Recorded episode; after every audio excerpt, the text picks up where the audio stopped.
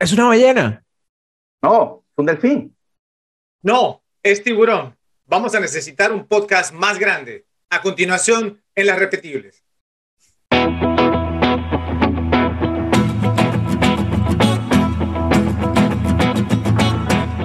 Luces, cámara y acción. Bienvenidos a otro episodio de Las Repetibles, el podcast favorito de todos aquellos que gustan del buen cine y de aquellas películas que tienen una cualidad que las hace muy disfrutables y que quieras verlas una y otra vez sin que te aburras o te canses de repetirlas. Yo soy Fred, moderador, y si son tan fanáticos como yo de un buen guion que no sea predecible y de buenas actuaciones que lo acompañen, entonces también pueden considerarme como su amigo. Con nosotros se encuentra alguien con quien he tenido incontables conversaciones sobre el cine y qué lo hace tan importante en nuestras vidas. Me refiero a José. ¿Cómo estás, José? Bien, bien. Saludos, Fred. Saludos, Rafa. Y saludos a los repes.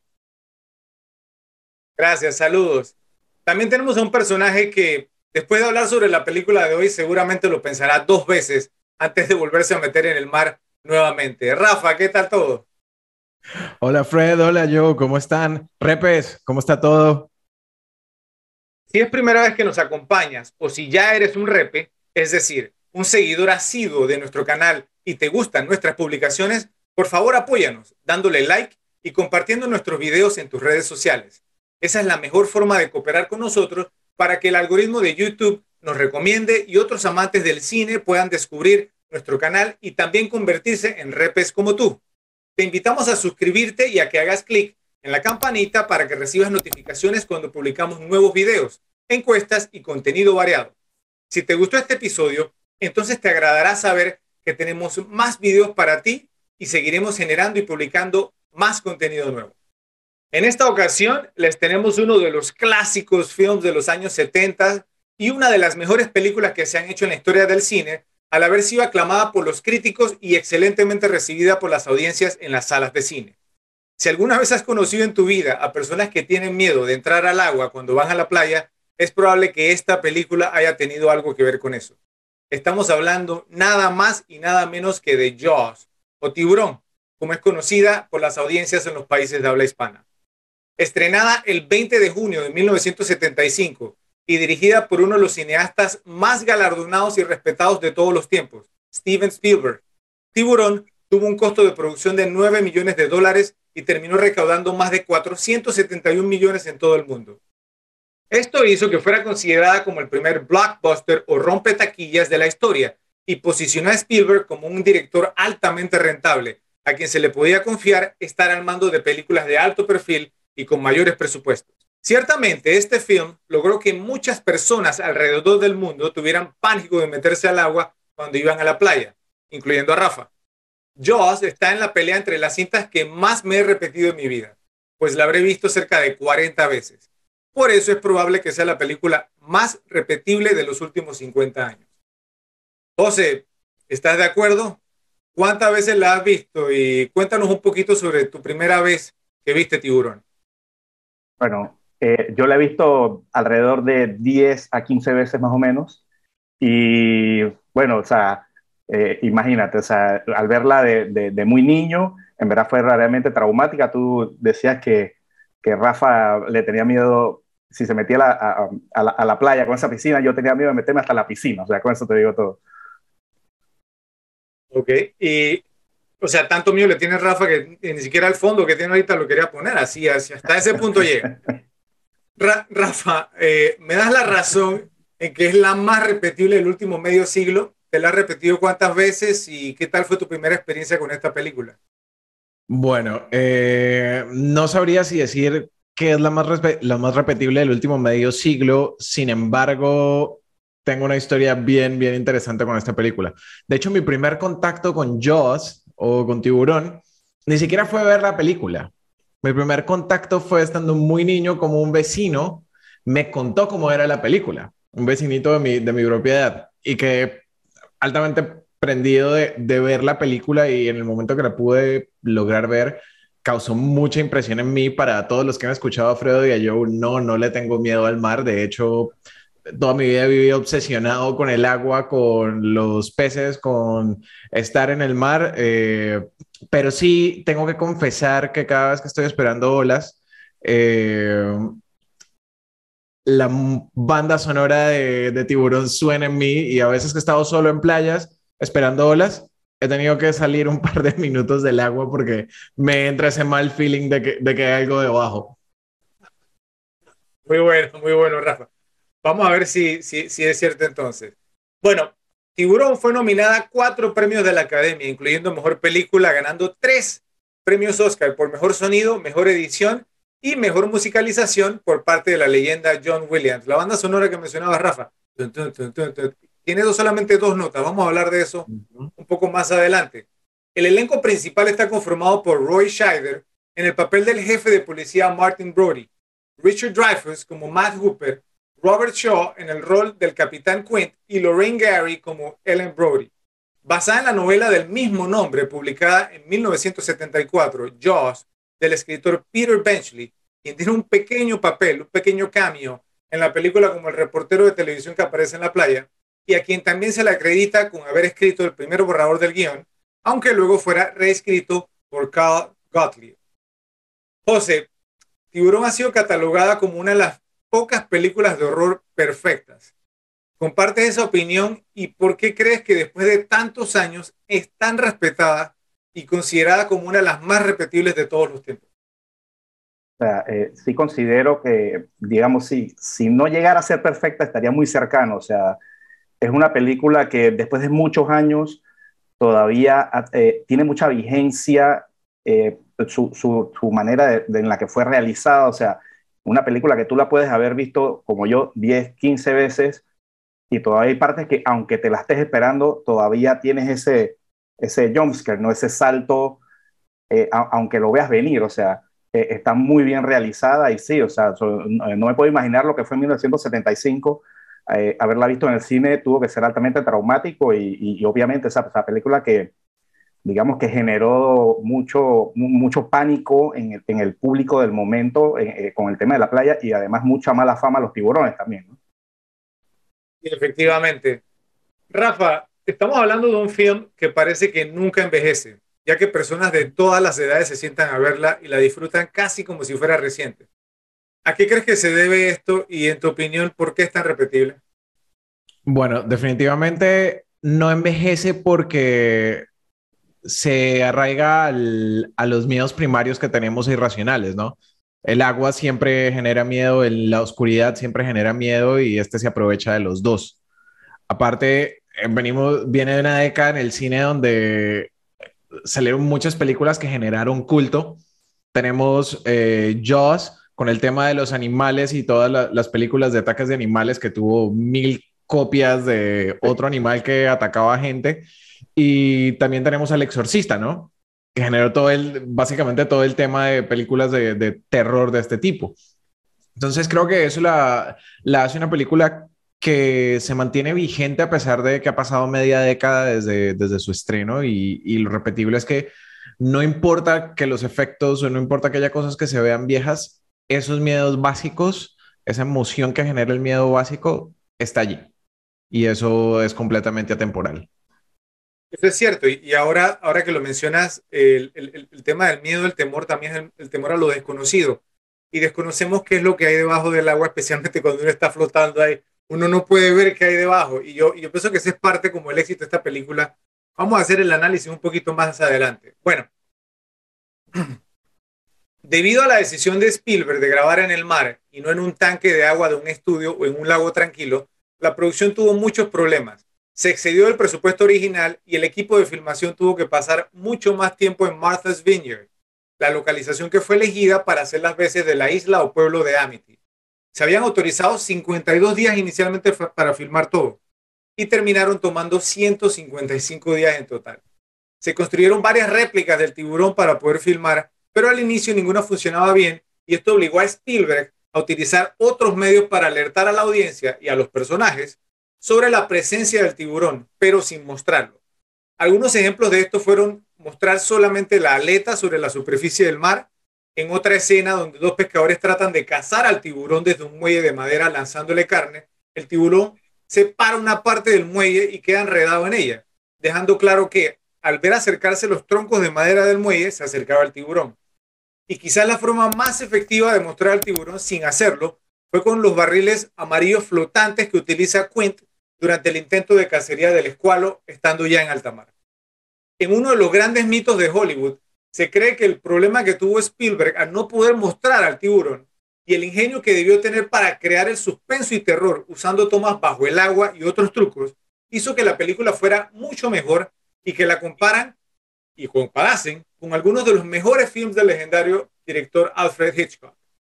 José, como fanático de Hitchcock, ¿qué opinión te merece esto? ¿Crees que la película resultó ser mejor porque no pudieron mostrar al tiburón desde el principio?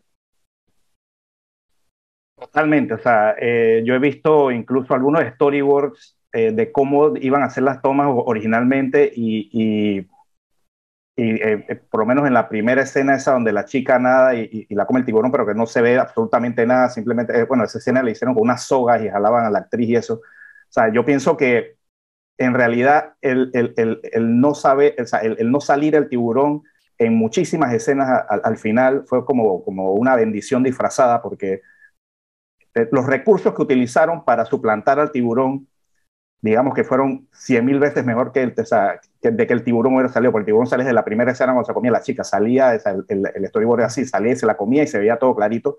Y, y, y, ese misterio, como tú decías, de, de, de, de no ver el atacante, le, le, digamos que le mete mucho más terror a, a, esa escena y a otras escenas. O sea, la escena que dijiste de los de, cuando el muelle se da la vuelta y regresa, me parece mil veces más aterrador que, incluso hasta ver el mismo tiburón.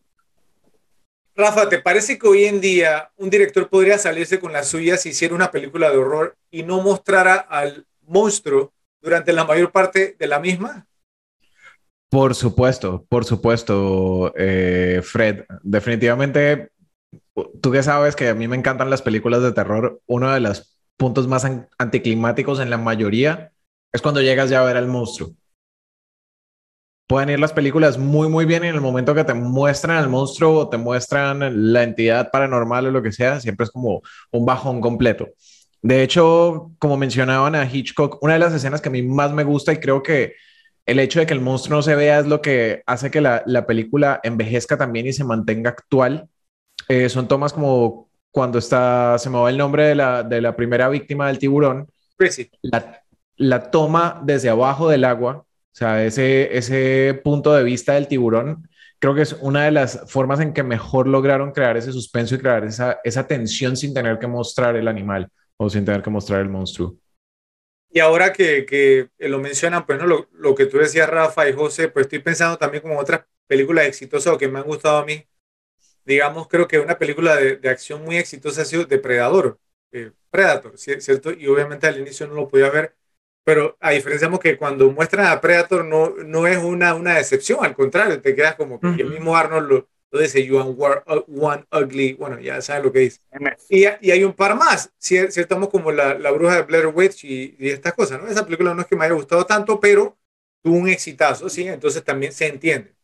okay. Pero mira, Fred, ¿crees, por ejemplo, que en Depredador hubiese sido igual el resultado si hubiésemos visto el monstruo de primero y eliminar todo el tema de la, de la visión por temperatura? absolutamente no, y mucho menos si, si, hubiéramos visto el monstruo como era originalmente con Jean-Claude Van en un, en un, pijama rosado, una cosa así, o color naranja. Eso hubiera sido un desastre total. Pero bueno, ya Depredador, Predator está en el listado. Esa, esa va, a ser va a ser uno de los episodios aquí en las la repetibles. Bueno, eh, continuamos.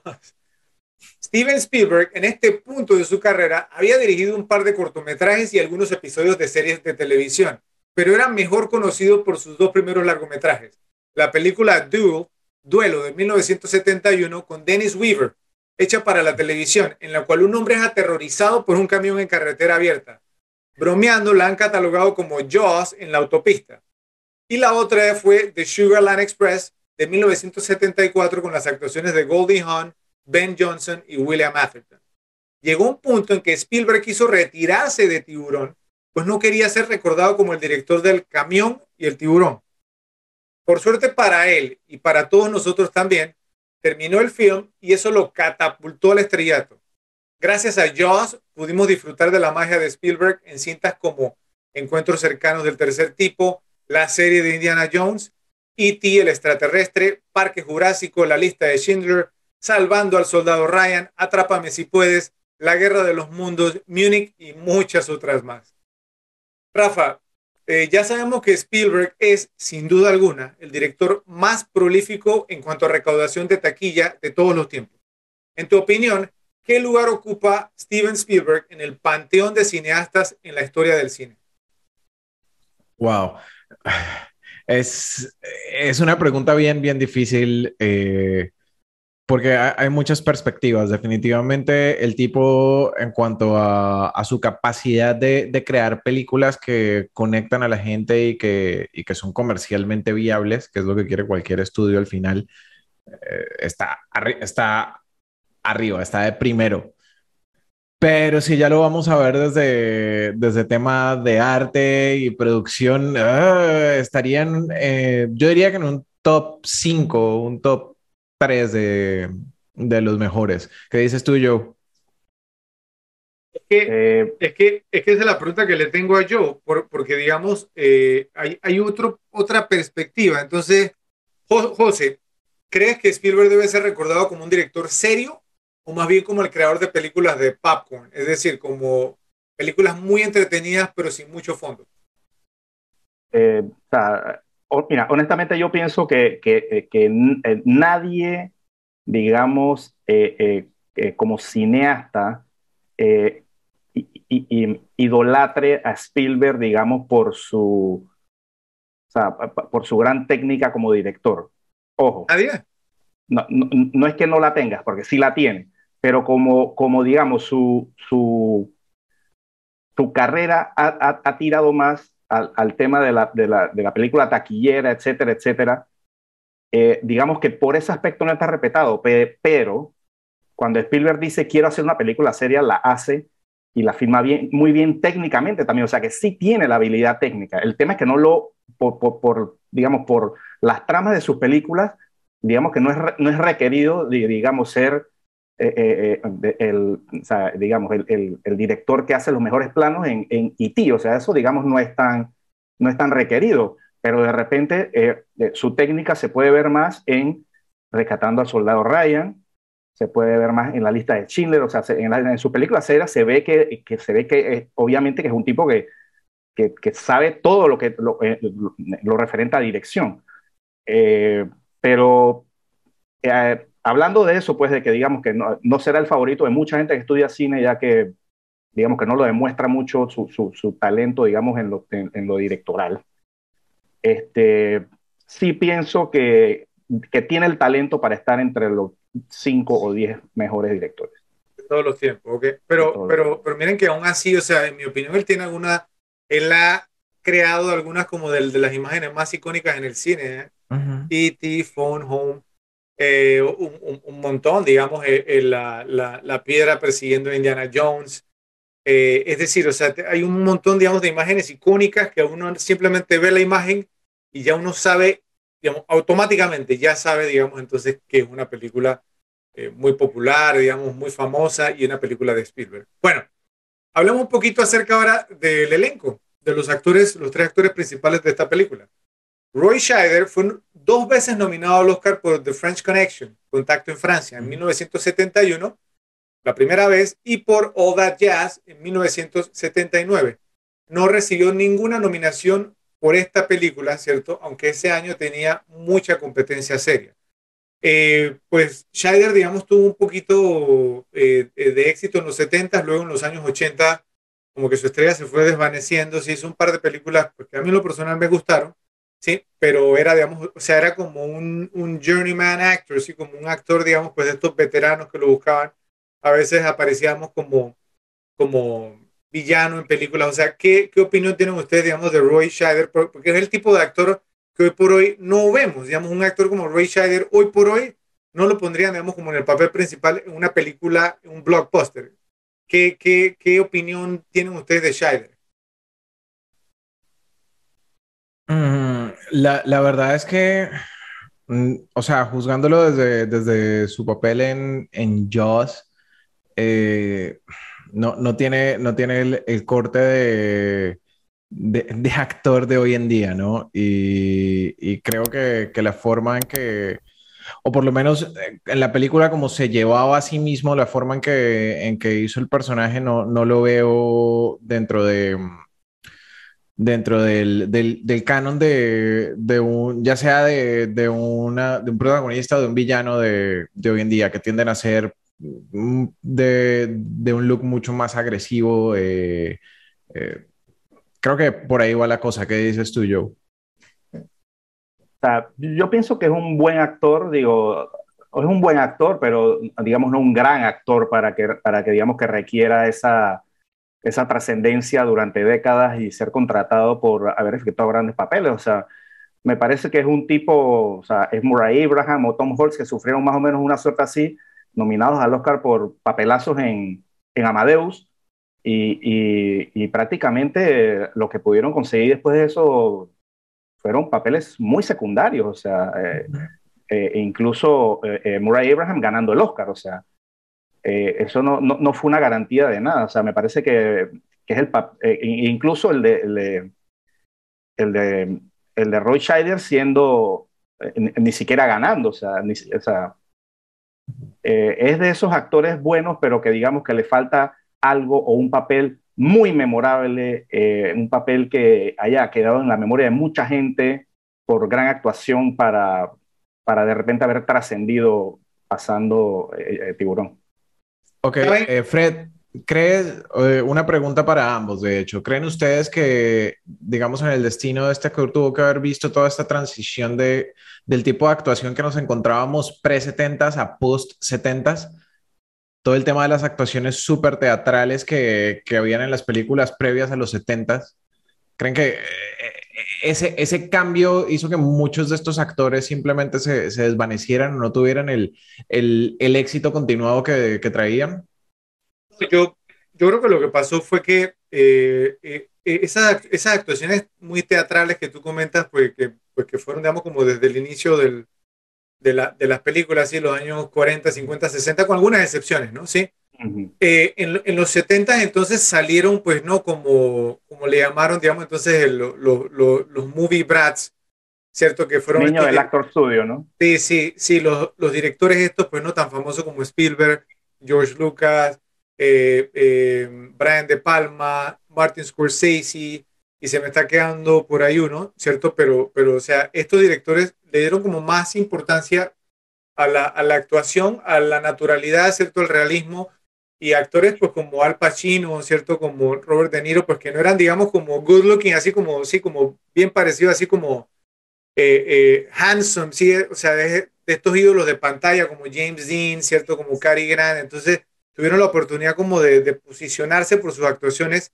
En esta película tenemos a dos de esos, ¿sí? Roy Scheider es uno, sí, que Roy Scheider, hablando en particular de él, lo que me gusta de él es que él, él es como un tío, sí, o sea, que sea, eh, es, es, como, o sea, es como lo suficientemente, suficientemente good looking, pero sí, no es que te deja wow.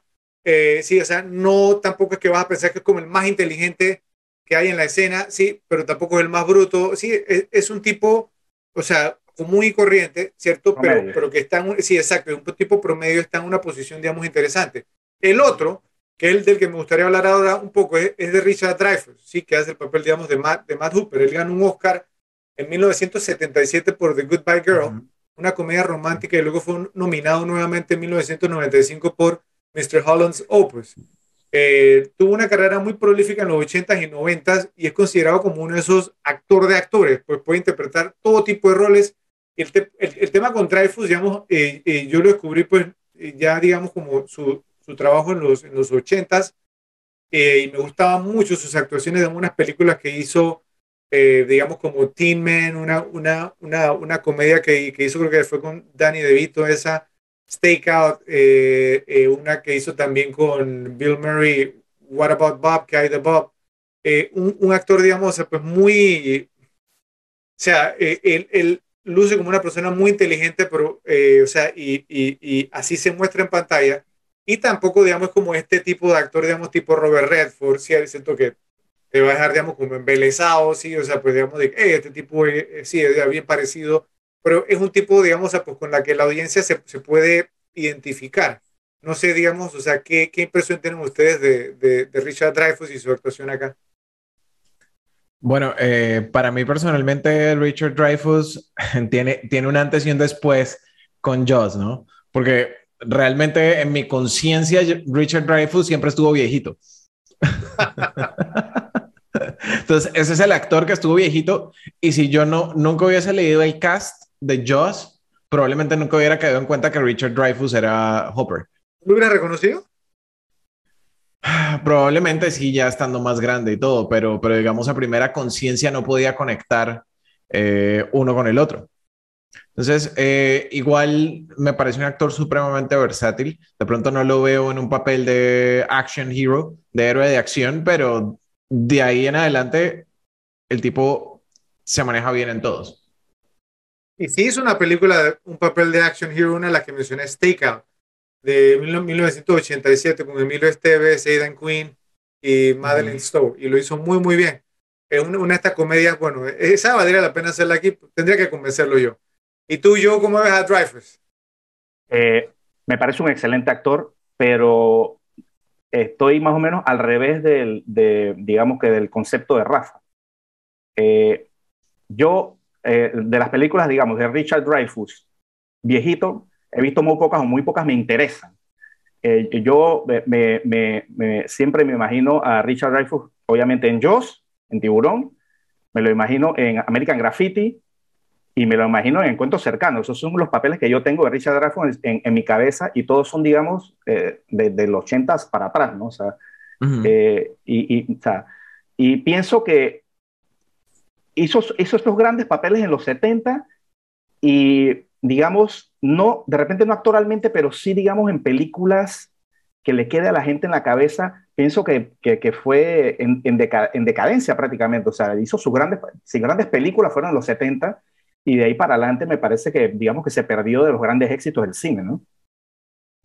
Bueno, pues a mí me encantaron las películas de él en, lo, en, en los 80 y yo concuerdo contigo, Joe, de que eh, también obviamente lo, lo, tengo así en la cabeza, pues por American Graffiti, ¿cierto? Por Jaws, Ahora, si tienen oportunidad de ver, y a ustedes los repes también, véanse la película eh, con la que le ganó el Oscar, The Goodbye Girl del 77. Yo pienso que le dieron un Oscar por hacer la vez de Richard Dreyfuss, porque él hace el papel como de un actor, ¿sí? Que está buscando, digamos, dónde trabajar en Nueva York, que entonces trabaja en, en Broadway, ¿cierto? En obras teatrales y esto.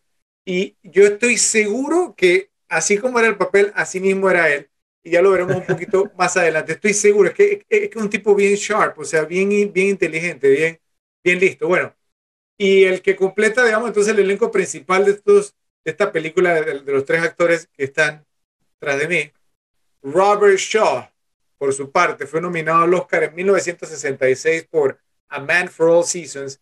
Y realmente, si me preguntan a mí, me parece una tontería que no lo hayan nominado, no solamente nominado, sino que, que no haya ganado el premio como mejor actor secundario en esta película. Robert Shaw, porque se le conocía obviamente por A Man for All Seasons, también eh, había sido como un henchman, o sea, uno de los villanos, uno digamos, de los sidekicks de los, ¿sí? del villano eh, en la película From Russia with Love de James Bond, ¿sí? de Rusia uh -huh. con amor. Eh, y realmente, digamos, ah, bueno, también había trabajado en The Sting, eh, sí, El Golpe, que había ganado el Oscar en 1973 como mejor película, pero una cosa que me llama la atención de Robert Shaw es que esta película es del 75, ¿cierto? Y The Sting es del 73, solamente dos años antes. Pero aquí pareciera que hubiera pasado, no sé, como 30 años 30. después de The Sting. bueno, no sé usted qué opina de Robert Shaw. Para mí, la actuación de Robert Shaw, o sea, es genial y después voy a decir un poquito más por qué, pero me gustaría escuchar su, su opinión de, de Robert Shaw. Sí, definitivamente eh, Robert Shaw la, la votó con su, con su papel de, de marinero, con, con estrés postraumático de la guerra. Creo que explotó el papel hasta donde más pudo sin llegar a ser 100% sobreactuado. De hecho, de hecho, hay datos muy, muy curiosos que veremos más adelante de, de toda, de, de, show y de, y de la interacción que tuvo con los otros actores. Pero para mí el tipo, el tipo fue genial, se metió completamente en el papel y fue... creo que me van a despellejar por lo que voy a decir, pero me, me, trae como ese feeling que traía Heath Ledger con The Joker en la forma en que se metió en el papel. Siento que, que show tuvo que haber sido un, un, un, show de este tipo, tuvo que haber sido todo un espectáculo ver al tipo eh, llevando a este personaje a la, a la vida. Un actor, sí. Sí, o sea, como, como, como, tú dices, Rafa, o sea, Robert Shaw es un tipo eh, eh, genial en su, en su especialidad que es actuar. O sea, eh, como decía Fred, no entiendo cómo es posible que además Four Seasons es una película que yo absolutamente adoro, un peliculón ganadora del Oscar. decíamos en, programas anteriores que Paul Scofield se ganó el Oscar pues, como mejor actor en esa película por hacer de Tomás Moro y, y, Robert Shaw lo nominaron por, por ser el rey Enrique VIII y también hizo un papelazo en esa película. Eh, también me acuerdo de él en The. Fue el que Robert Redford y Paul Newman eh, estaban estafando y también hizo un papel de malo, pero genial. El tipo eh, cogiaba, no sé si se acuerda de todo eso. sí, sí, sí, muy bueno. buenísimo ese. Lonergan se llamaba. Lonergan. o sea, buenísimo. Y, y, bueno, y igual en este la, la dejó totalmente. O sea, el tipo, el tipo en verdad es un, es un actorazo, se mete muy bien el papel, lo hace, pero ejemplarmente. Genial, absolutamente genial. O sea, la verdad, la verdad, una de mis actuaciones favoritas de todos los tiempos. Bueno, veamos, digamos, por qué no, no lo nominaron, porque tengo aquí el listado de actores que fueron nominados como mejor actor secundario ese año. Y escuchen el listado. George Burns, que ganó por The Sunshine Boys. Soy sincero, nunca la he visto y nunca he escuchado hablar mucho de esa película. Un actor, digamos, ya mayor también quizá, digamos, pudo haber sido como un premio de estos, digamos. Ese, sí, ese, ese, sí, fue uno que yo nada más lo conocí viejo, a George Martin, y vivió muchísimos años. ¿eh? celebrando como su, su, su, su, carrera, ¿no? Pero The Sunshine Boys no creo que la estemos haciendo en las la repetibles. Eh, eh, Brad Dourif, sí, que obviamente después se volvió más famoso, pues como el que el que inició el tema de Chucky, el muñeco diabólico, sí, porque él, él era al inicio de la película. Él actuó, digamos, en One Flew Over the Cuckoo's Nest, que ganó Mejor Película ese año. No me acuerdo cómo se, se, le puso en español, Atrapado sin salida. Atrapado sin salida, vuelo sobre el nido del cucú también. Sí, sí, pero, pero unos nombres más extraños que les ponen a veces. Bueno, Burgess Meredith, que famoso, digamos, por, por, por, por ser el, el, el, entrenador de Rocky. En la ¿Y el pingüino? Sí, de Rocky y el pingüino, sí, en la serie de Batman, The Day of the Locust. Esa no la he visto tampoco, eh, soy sincero, pues sí. Eh, Chris Sarandon, eh, por Dog Day Afternoon, obviamente sí, donde hace el papel pues del, del amante, digamos, gay de Sony, el, el personaje de, de, Al Pacino. Y Jack Warden, también un señor, señor actorazo, sí, por la película Shampoo con Warren Beatty. Entonces, eh, yo, o sea, digamos, he, he, visto tres de las cinco actuaciones, los otros dos no lo he visto, pero para mí, es decir, eh, eh, Robert Shaw se merecía ganar este año y bueno, Vamos a ver qué. Yo, yo, yo, yo, yo diría que, que, que, hasta de las que he visto, eh, su actuación para mí pudiera sacar cualquiera de los que he visto. Por, por, digamos, por no ser injusto con las que no he visto. Es, es que, es que, digamos, o sea, una, un, un, actor, primero que todo, es británico, no o sea, es inglés, nació en Inglaterra. Luego, haciendo un acento, digamos, de, de la zona, digamos, de Nueva Inglaterra, ¿cierto? Así, digamos, como, como de, de, de la zona este de los Estados Unidos a la perfección. Cuando le digo a la perfección, a la perfección. Sí, que no es fácil lograrlo. Eh, eh, luego, digamos, entonces, pues todo, todo, todo, todo, el aura, ¿cierto? Que tiene, como mencionó Rafa, de un marinero, digamos, experimentado, un, pescador, o sea, un, un caza tiburones profesional. Y obviamente después, más adelante en la película, nos enteramos de cuál era la motivación de él, sí, porque él actuaba de la manera en que actuaba. Es decir, e, es, es, simplemente brillante. La actuación de Robert Shaw es brillante y la manera, digamos, el personaje como, como se, se manejó fue brillante. Pero bueno, ya hablaremos un poquito más adelante de eso. Eh, si están de acuerdo pues con la cosa que hemos dicho, si piensan porque Steven Spielberg eh, es un, director, digamos, pues que merece estar, digamos, en un estatus, en un nivel, digamos, eh, altísimo, o si piensan porque simplemente eh, al, pensar, al pensar en él, o digamos, entonces que Spielberg solamente debe ser considerado como un director taquillero, nos lo hacen saber en la sección de comentarios. Por favor, recuerden darle like. Eh, y lo más importante, queremos conocer sus opiniones. Por, por favor, recuerden que esta es una comunidad para los amantes del cine y queremos leer todo lo que tengan que contarnos y que escribirnos. Bueno, pasamos entonces a las mejores escenas y esta película está llena de mejores escenas. Entonces, a ver, José, ¿qué tienes tú? Creo que tenemos que comenzar por el comienzo. ¿Ok? La escena inicial, eh, donde están los hippies ahí, y se va el chico con la chica hacia el, hacia el agua, y la chica está nadando y cómo muestran esos planos subjetivos del tiburón desde abajo del agua, viendo los, los, pies de la chica, todo el, el, el, tema de la música, cuando la música te indica el tiburón va a atacar, eh, ese, esas famosas dos notas que tú dices, Fred, de esas famosas notas del soundtrack ese de John Williams, genial, y, y todo el tema de, de, digamos que estamos hablando de los problemas de producción, que fue eh, arrastrar a la chica con una soga, esa, todo, ese, todo como quedó conformada esa escena me parece absolutamente genial. Ok, bueno, yo tengo, tengo un par. Eh, obviamente, como, como lo ponía yo, desde que la película empieza, empieza como una obra maestra completamente. Eh, pero me voy a ir por el lado un poco más de, de, de la, la, comedia. O sea, de, los, de, los, de los cortos de comedia y esas escenas que siempre espero cuando estoy viendo la película.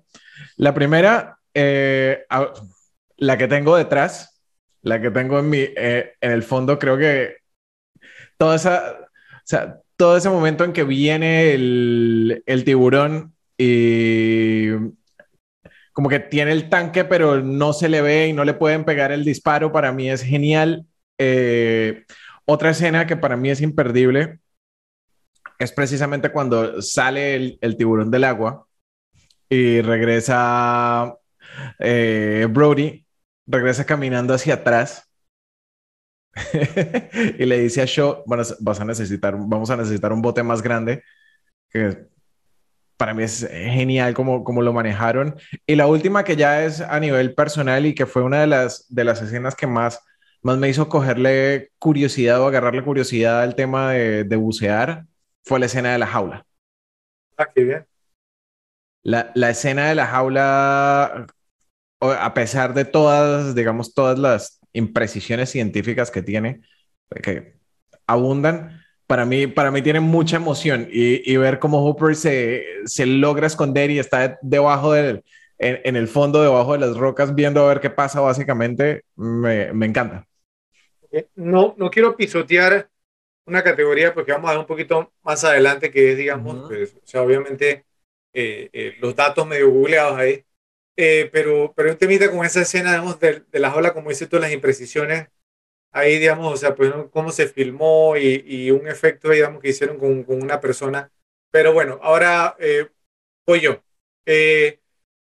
Me, me, sorprende, primero que todo, eh, pues que ninguno de los dos haya dicho el, la escena del 4 de julio, ¿cierto? Que yo pensé, pues que esa era pues la, la que hace como el consenso para ustedes, ¿sí?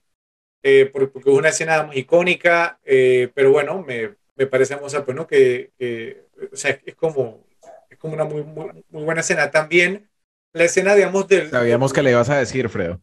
Sí, sí, sí, sí pero... yo, yo sí, la tengo en mi lista, yo la tengo en mi lista. Pero, pero, pero para mí esa no es la mejor, o sea, yo, yo, yo voy a mencionar esa y voy a mencionar un par más, pero voy a decir cuál es la mejor en mi, en mi opinión y ojalá tenga su apoyo y si no, el apoyo de los repes en la sección de comentarios.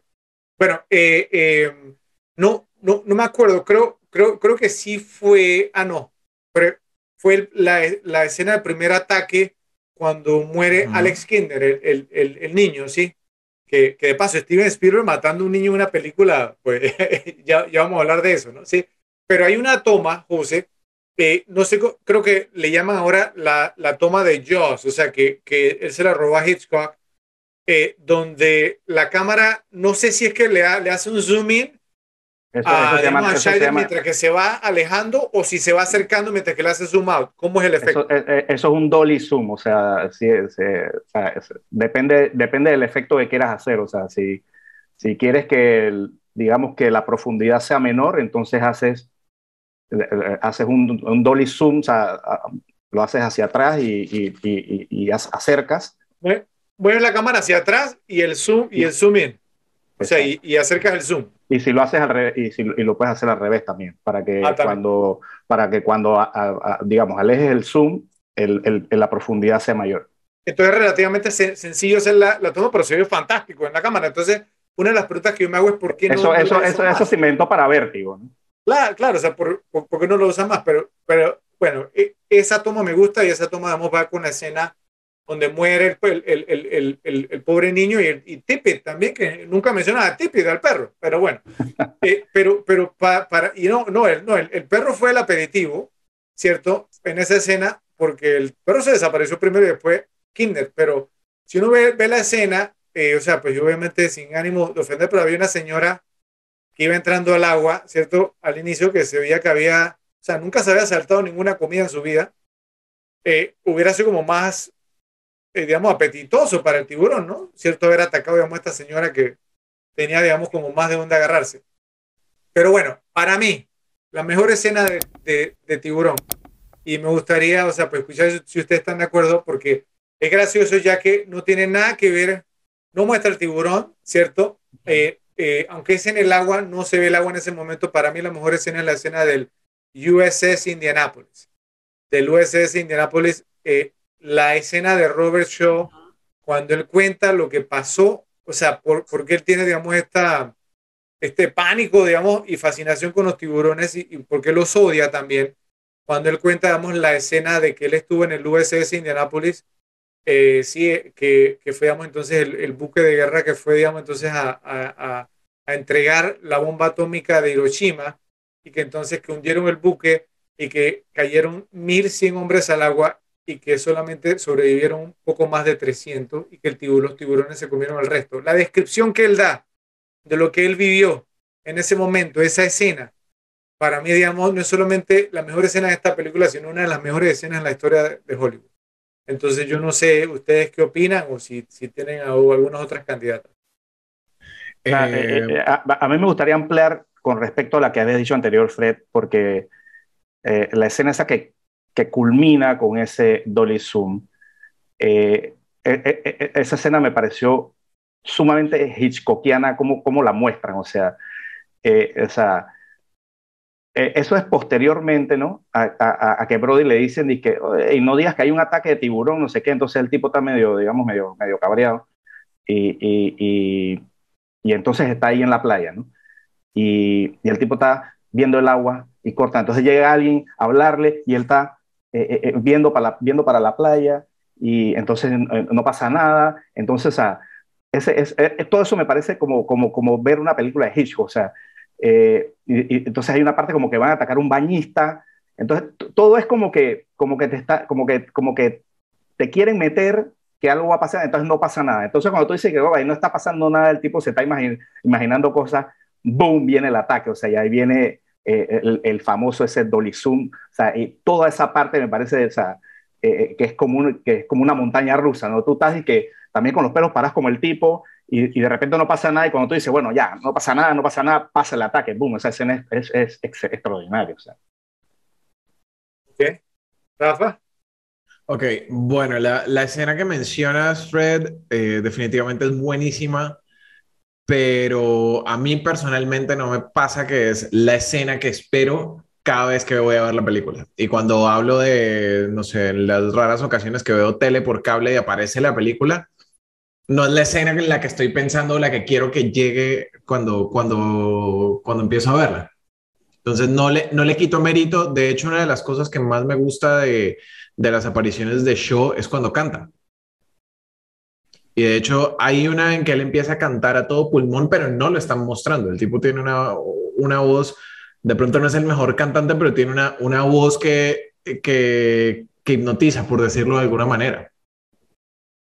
Ok, bueno, pero entonces solamente puede haber una que sea considerada la mejor y ustedes por cuál votan. A ver, vamos a ver si podemos llegar a un acuerdo. Quiero, quiero colar una antes de la votación. A ver. Este, eh, eh, que ya la habíamos mencionado y es la de cuando están los tipos que quieren eh, pescar al tiburón desde el muelle y el tiburón rompe el muelle, se los lleva y el tipo regresa nadando y que esa parte que se ve, toda esa madera del muelle girando y, y, cayéndole atrás al tipo, eso me, me pareció extraordinario. O sea, o sea, tiene, esa escena tiene un alto nivel de, tensión, o sea, y, y, lo logran todo, incluso al final cuando el tipo se quiere subir, no se quiere, o sea, y no puede subir, no puede subir. O sea, esa tensión es, es, es brutal en esa parte. A, mí, a mí la tensión en esa escena me la, me la mata el tipo tratando de no nadar rápido. Era un gordillo, tampoco le puedes. No, o sea, el, el, el, el, hecho que sea isleño, que sea pescador, no, no siempre significa que sea buen nadador, Rafa. No, no, no, no, no, no, pero, o sea, y eso lo, lo, lo veremos más adelante, pero definitivamente creo Y- y- que y- no. con- con la estampa- es- Con la estampa ¿Cómo? que tenían, pa- parecía que, digo, que con la estampa que tenían también parecía que, que- que le estaban metiendo a la cerveza. Exactamente, sí, Ajá. sí, sí. es- es primera vez que escucho un comentario sobre, sobre la- los, do- los dotes de nadador. del- no, me, no me acuerdo cómo se llama el personaje. Pero bueno, eh, eh, algo, al- algo que quisiera agregar también, Joe, en, en- en cuanto a la escena que tú, tú dijiste que es como muy hitchconiana. Y, y es cierto, no me había puesto a reparar en esto, pero, pero o sea, cuando uno ve esa escena, yo, yo me quedé como mu- reparando en que las personas que se le acercaban a, a, a Brody, sí, en la playa, venían con problemas propios. Sí, o sea, como que "Hey, tengo esto, ayúdame. Entonces, como que te decía un poquito como del, de la sencillez del trabajo de él, cier- cierto que nunca, o sea, es más, in- incluso cuando, cuando, o sea, al inicio, eh, cuando llega la, la secretaria de él, que no, que, que, que un, unos problemas con una cerca, que hay unos niños practicando karate, que habían roto una cerca, entonces era, se notaba que era un pueblo, digamos, muy tranquilo, sí, que no tenía que lidiar con este tipo de problemas, aunque él y su familia eran de Nueva York, eso lo establecen, digamos, desde, desde el principio, entonces como que él se fue a Nueva York buscando evitar este tipo de cosas, un tipo que odiaba el agua, y, y, y- y se va, digamos, entonces pues a, un- a un- a una isla, pero, pero, pero sí, o sea, bueno, para votar entonces, ¿por qué, por qué escena votan ustedes como la mejor? A ver, Rafa. Una sola. Uf, me la, me la ponen difícil porque es una, es una cuestión de emoción versus, versus arte y versus cine. Una sola. Mm, creo que le doy paso a Joe mientras lo pienso un poco más.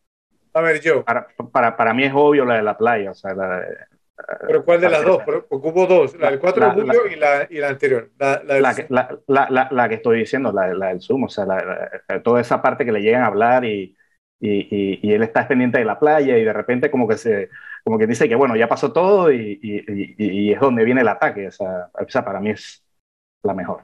Ok.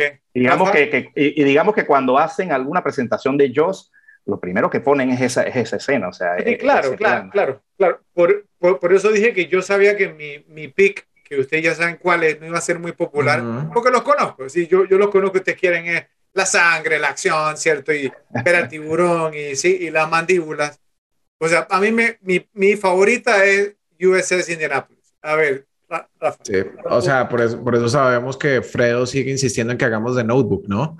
Eh, y voy aquí a, a romper el empate y definitivamente me voy con Joe. Oye, oye, compara The Notebook con la escena de Robert Schroeder. No, no, no, no, no, Rafa, no, no, no, ahí, sí te ponchaste. O Eh, a- agradece, agradece que no me quedé con el tema náutico y tu amor por Titanic, pues. Me, pero- me- me- me- me- me imagino que si hiciéramos, me imagino, me imagino que si hiciéramos un episodio de, de, de From Dusk Till Dawn del que procuran a Mercerto, entonces tu diálogo sería el, de, el del tipo y que sí, que yo estuve en Vietnam y, y mis amigos se murieron y vaina. ¿Te acuerdas No, del tipo no, ese que no, no, claro que no, pero, pero, pero, pero le, les digo, para mí, digamos, esa es la mejor escena de la película y la, y la actuación, o sea, pues no que se hace show y todo es lo que una, buena, pasa, es una buena actuación, más no una buena gran escena. Entonces, veremos qué dicen los repes, ¿cierto? Si están de acuerdo. Obviamente, entonces ganó el, el, el primer ataque en, en, la, en la playa, ¿sí? Eh, que fue, creo que fue el segundo ataque en la, en la película, porque el primer ataque había sido Crisis, cier- ¿cierto? Al inicio de la película. Y luego entonces que murió Alex Kinder, el niño, y murió el pobre Tippett, que nunca nadie lo menciona, ¿cierto? Pero el perro también. Nada más Sí, lo- apareció el palo. Sí, sí, sí, es, sí el, ahí el, el total culpable es el, el dueño del perro, que lanzándole, digamos, entonces no el, palo al agua. Pero bueno, entonces, si están de acuerdo, repes, háganoslo saber. Si ustedes disfrutaron tanto la escena de Robert Show como, como yo, sí, eh, y contrario, digamos, a lo, que, a lo que diga Rafa, es decir, o sea, yo sí espero esa escena, sí, porque la, la verdad es que, es- o sea, yo disfruto las buenas actuaciones. Háganoslo saber, o si están de acuerdo con lo que dijo Rafa, con lo que dijo Joe, pues obviamente, pues que la mejor escena es la, del zoom in, digamos, de, el, y el zoom out de, Hitchcock, tipo Hitchcock, sí, también entonces nos lo hacen saber. Así que vamos a esperar que ustedes nos digan y al final ustedes son los que mandan. Pasamos ahora a las líneas de diálogo más citables y también esta película tiene muchísimas. Entonces empecemos ahora contigo, José. A ver, ¿qué tienes?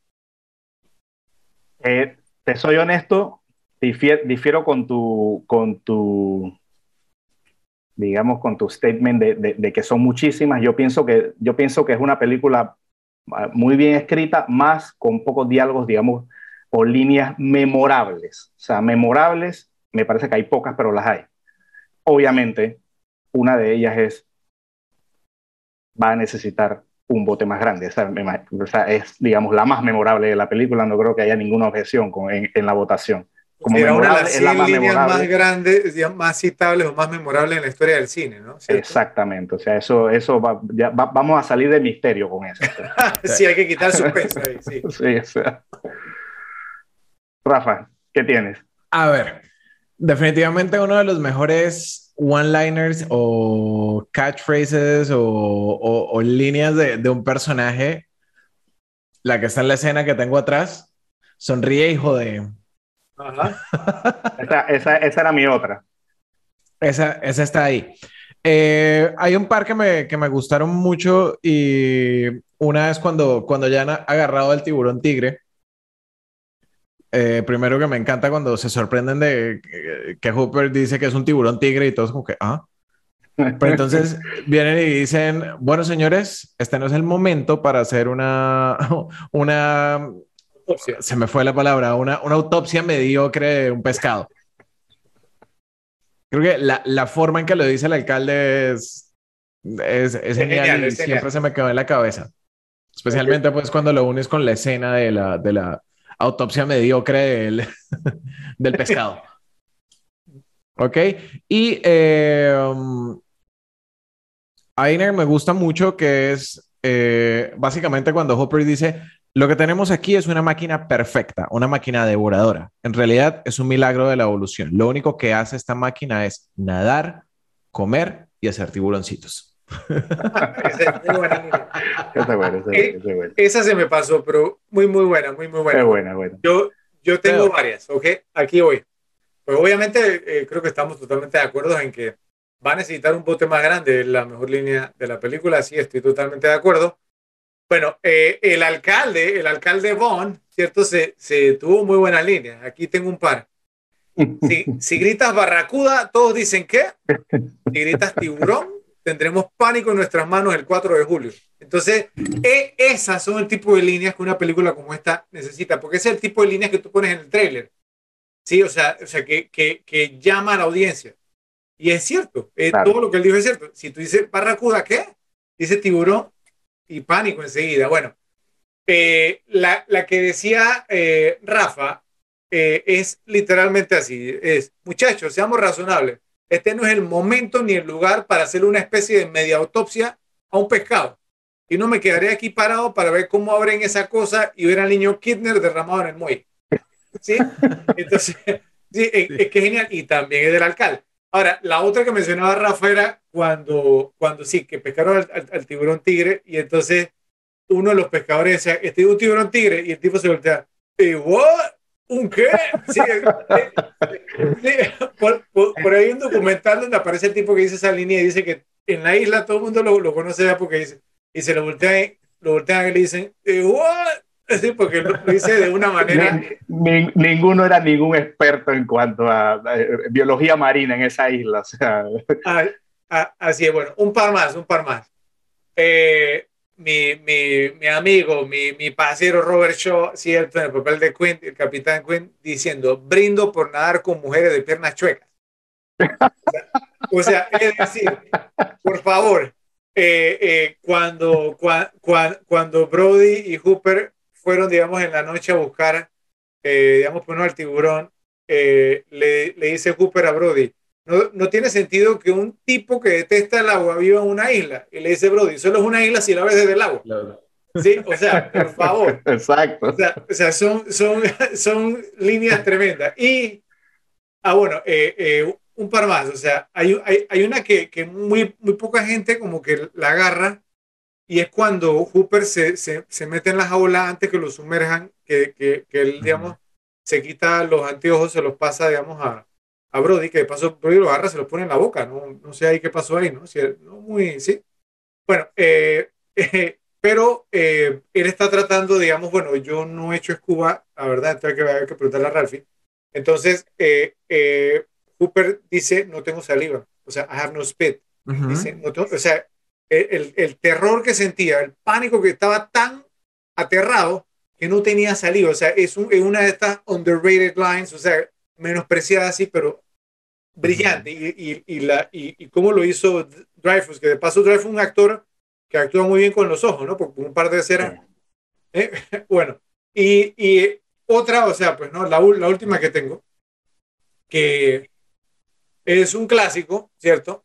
Eh, pero también, digamos, casi nunca la menciona. Bueno, antes de que se fueran, digamos, en el Orca, antes de, que partieran en el Orca, que se llamaba el bote, digamos, de, de, de que eh, eh, eh, este Brody se estaba despidiendo de la esposa.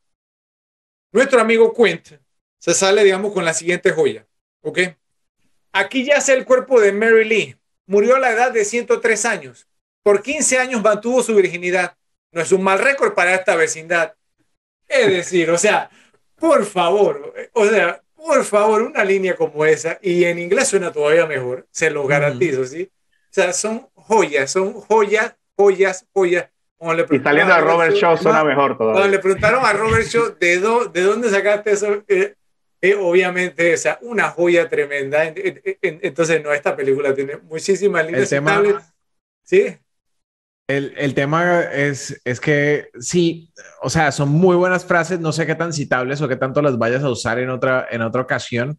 Entonces, ese, digamos, era mi, mi tema con, con, todas las líneas de, de Joss, que tiene líneas geniales, pero ah, qué tan citables son. Pero no son memorables. Realmente. Por eso había escogido las que, las que llevaba. Y en cuanto a lo de la saliva, eh, el tema es que precisamente cuando estás muerto del susto te quedas sin saliva, ¿no? El tema claro, de estar claro, al claro, sol, sí, el tema de estar la, expuesto la agua no salada. era por eso, o sea, eso es obvio. Pero yo preguntaba que si tiene algo que ver con la mascarilla. Sí, porque las, eh, antes de que existieran, digamos, los líquidos desempañantes para las, para las mascarillas, tú escupías dentro de la mascarilla y eso evitaba que se empañara. Entonces okay. ahí, está, ahí está el tema y ese es todo el rollo con, con la preocupación de que no tiene saliva. Sí, sí, y obviamente pero, no le va a pedir al otro que le escupa la máscara. Pues. Pero, pero la cara de él, o sea, cuando él dice esa, esa línea, es como decía, él mismo no se esperaba de estar en una situación como esa. Bueno, creo obviamente, digamos, que aquí no hay debate, ¿cierto? O sea, la mejor línea es, va a necesitar un bote más grande. You're gonna need a bigger boat. Y obviamente la manera como, bueno, que es la escena que tiene Joe detrás de él, sí, o sea, con el cigarrillo en la boca, Roy Scheider, digamos, o sea, como la dice, es simplemente genial. Y la mejor parte que esa línea fue ad lib, o sea, él se la improvisó. Fue, fue improvisada, era, correcto. No era parte del, del guion. Entonces, uh -huh. brillante, brillante, digamos, lo de Scheider. Eh, algo malo, digamos, fue, fue que después la, la repitió un par de veces, hasta, hasta, incluso en una escena que lo cortan, y esto que corta, y dice, we're gonna need a, a, bigger boat, right? Eh, hay como que sí, sí, entonces se va un poquito, pero igual, es una tremenda línea y bueno, si están de acuerdo con nosotros, nos lo dicen, creo que sería, digamos, unánime, o si les gustaran, digamos, otras líneas que no mencionamos nosotros, o si algunas de las líneas de diálogo que, que mencionamos acá les parecieron, digamos, brillantes también, nos lo hacen saber en la sección de comentarios. Recuerden, siempre queremos saber todo lo que ustedes piensan y queremos pues, que nuestra comunidad de RPs se sienta bien representada y este es el lugar adecuado para poderlo hacer. Ok, pasamos entonces a qué ha envejecido bien y qué ha envejecido mal. Obviamente una película de 1975 va a tener algunas cosas, ¿cierto? Entonces, a ver, Rafa, ¿qué tienes tú por ahí? Bueno, a ver, algo que, envejeció muy bien, eh, definitivamente la, la, la, cinematografía en general de la película, como hemos hablado, o sea, es, es extremadamente bien realizada incluso como no solo como mezcla eh, diferentes técnicas, sino la, las tomas con, no se ve el tiburón, con el tiburón robótico, incluso con algún par de, tomas de, de, animales reales. Creo que envejeció increíblemente y eso hace que, se, que, que siga vigente. Eh, algo que envejeció bien y mal, el tiburón. El esos, esos cuatro minutos de tiburón se, se, debaten entre envejecer muy bien y muy mal. Y la parte que envejeció mal, o sea, la parte que envejecería mal es la que mejor envejece. O sea, es algo como, como lo que pasaba con, con los efectos de, de It, la, la última versión que hicieron, que se veían tan irreales que eso los hace chéveres, que eso los hace cool. Con el tiburón me pasa lo mismo. Y digamos que definitivamente no envejeció bien los efectos, pues ya el, todo el tema de los efectos sangrientos y, y, la sangre falsa y la carne falsa. Eh, creo que no, no, eso, eso podría, pudo haber sido mucho mejor. Creo que, como lo hablábamos anteriormente en otra película, en Volver al Futuro, creo que fue una, una mala víctima de la alta definición. Eh, eh, bueno, en, Volver a la Futura eran efectos, eh, digamos, especiales de otra índole, aquí eran efectos prácticos, pero sí, sí ahí sufre un poco. Sí, sí, es cierto, y yo también tengo, digamos, por, ahí un par de cosas que mencionaste. José. ok, tengo dos cositas que pienso que envejecieron bien y, y una que envejeció mal. pienso que envejeció muy bien todos los recursos utilizados, y que ya había comentado eso, los recursos utilizados por Spielberg para generar tensión, suspenso, me parecen todavía súper vigentes, o sea, y, repito, o sea, la parte que Hooper está buceando y, está como en el barco con el hueco, y yo te dije ahí va a salir, ahí va a salir un muerto, ahí va a salir un muerto, ahí va a salir un muerto, sale un muerto, y yo dije, o sea, de que todavía cuando lo esperas, todavía te espante, o sea, me parece que, que, que, que eso lo hace que envejezca excelente, o sea, una película súper vigente, eh, con, eh, con, toda su técnica utilizada para, para, para, el tema de la atención y los jumpscares, eh, todo lo relacionado con eso. otra cosa que envejeció bien, el soundtrack de la película. O sea. el primero que tenía yo. eso, eso. Son, dos notas nada más. Son dos notas, son dos notas que se mantienen vigentes y que puede ser que, que, hoy saquen de, digamos, una película parodiando un tema similar y lo que te van a poner es esa música, o sea, esa música no ha perdido vigencia. Brillante, sí. Es brillante, o sea, eh, eh, eh, y, y, bueno, que envejeció mal, sobre el punto que dijo Rafa específicamente es ese, o sea, para mí envejeció mal el tiburón, en partes y partes, porque pienso que cuando salió las primeras veces que lo mostraron, que lo mostraron un poco como que van a necesitar un bote más grande, esa parte, esa parte me parece que se vio oculto. O sea, yo todavía la voy a decir que sea, no lo veo tan falso, digo, no es que sale mucho, pero todavía yo lo veo y, y, de repente lo veo hasta, hasta mejor que, que algunos tiburones que hacen ahora con CGI, o sea. Sí, sí, total. Eh, eh, eh, pero cuando viene la parte del final, los últimos 10, 15 minutos, 20 minutos, que lo muestran demasiado y lo muestran mordiendo, y ahí me parece que, que, que parece casi un bicho del show de los mopeds, o sea. Y cuando... se ve terrible. Y cuando lo muestran de, el plano desde arriba, desde el bote, que lo, lo muestran de, de, cuerpo entero. Sí, sí, sí, sí, sí, o sea. O sea, que el, el movimiento de, del, del, robot, o sea, se, se ve extremadamente motorizado. La, tiene la, la, por debajo. La, parte que se come a Quint es que. No, esa parte no envejeció muy bien. Miren, miren, miren, miren que esa parte no me molestó tanto. O sea, digamos, la, la, la, la parte que me molestó un poquito más fue precisamente la de, la de va a necesitar un bote más, más grande, porque en esa escena, pues sí, ahí está, eh, Brody está, digamos, lanzando la carnada, digamos, al océano y entonces ahí le sale. E, esa es la escena como que más me molesta, soy sincero.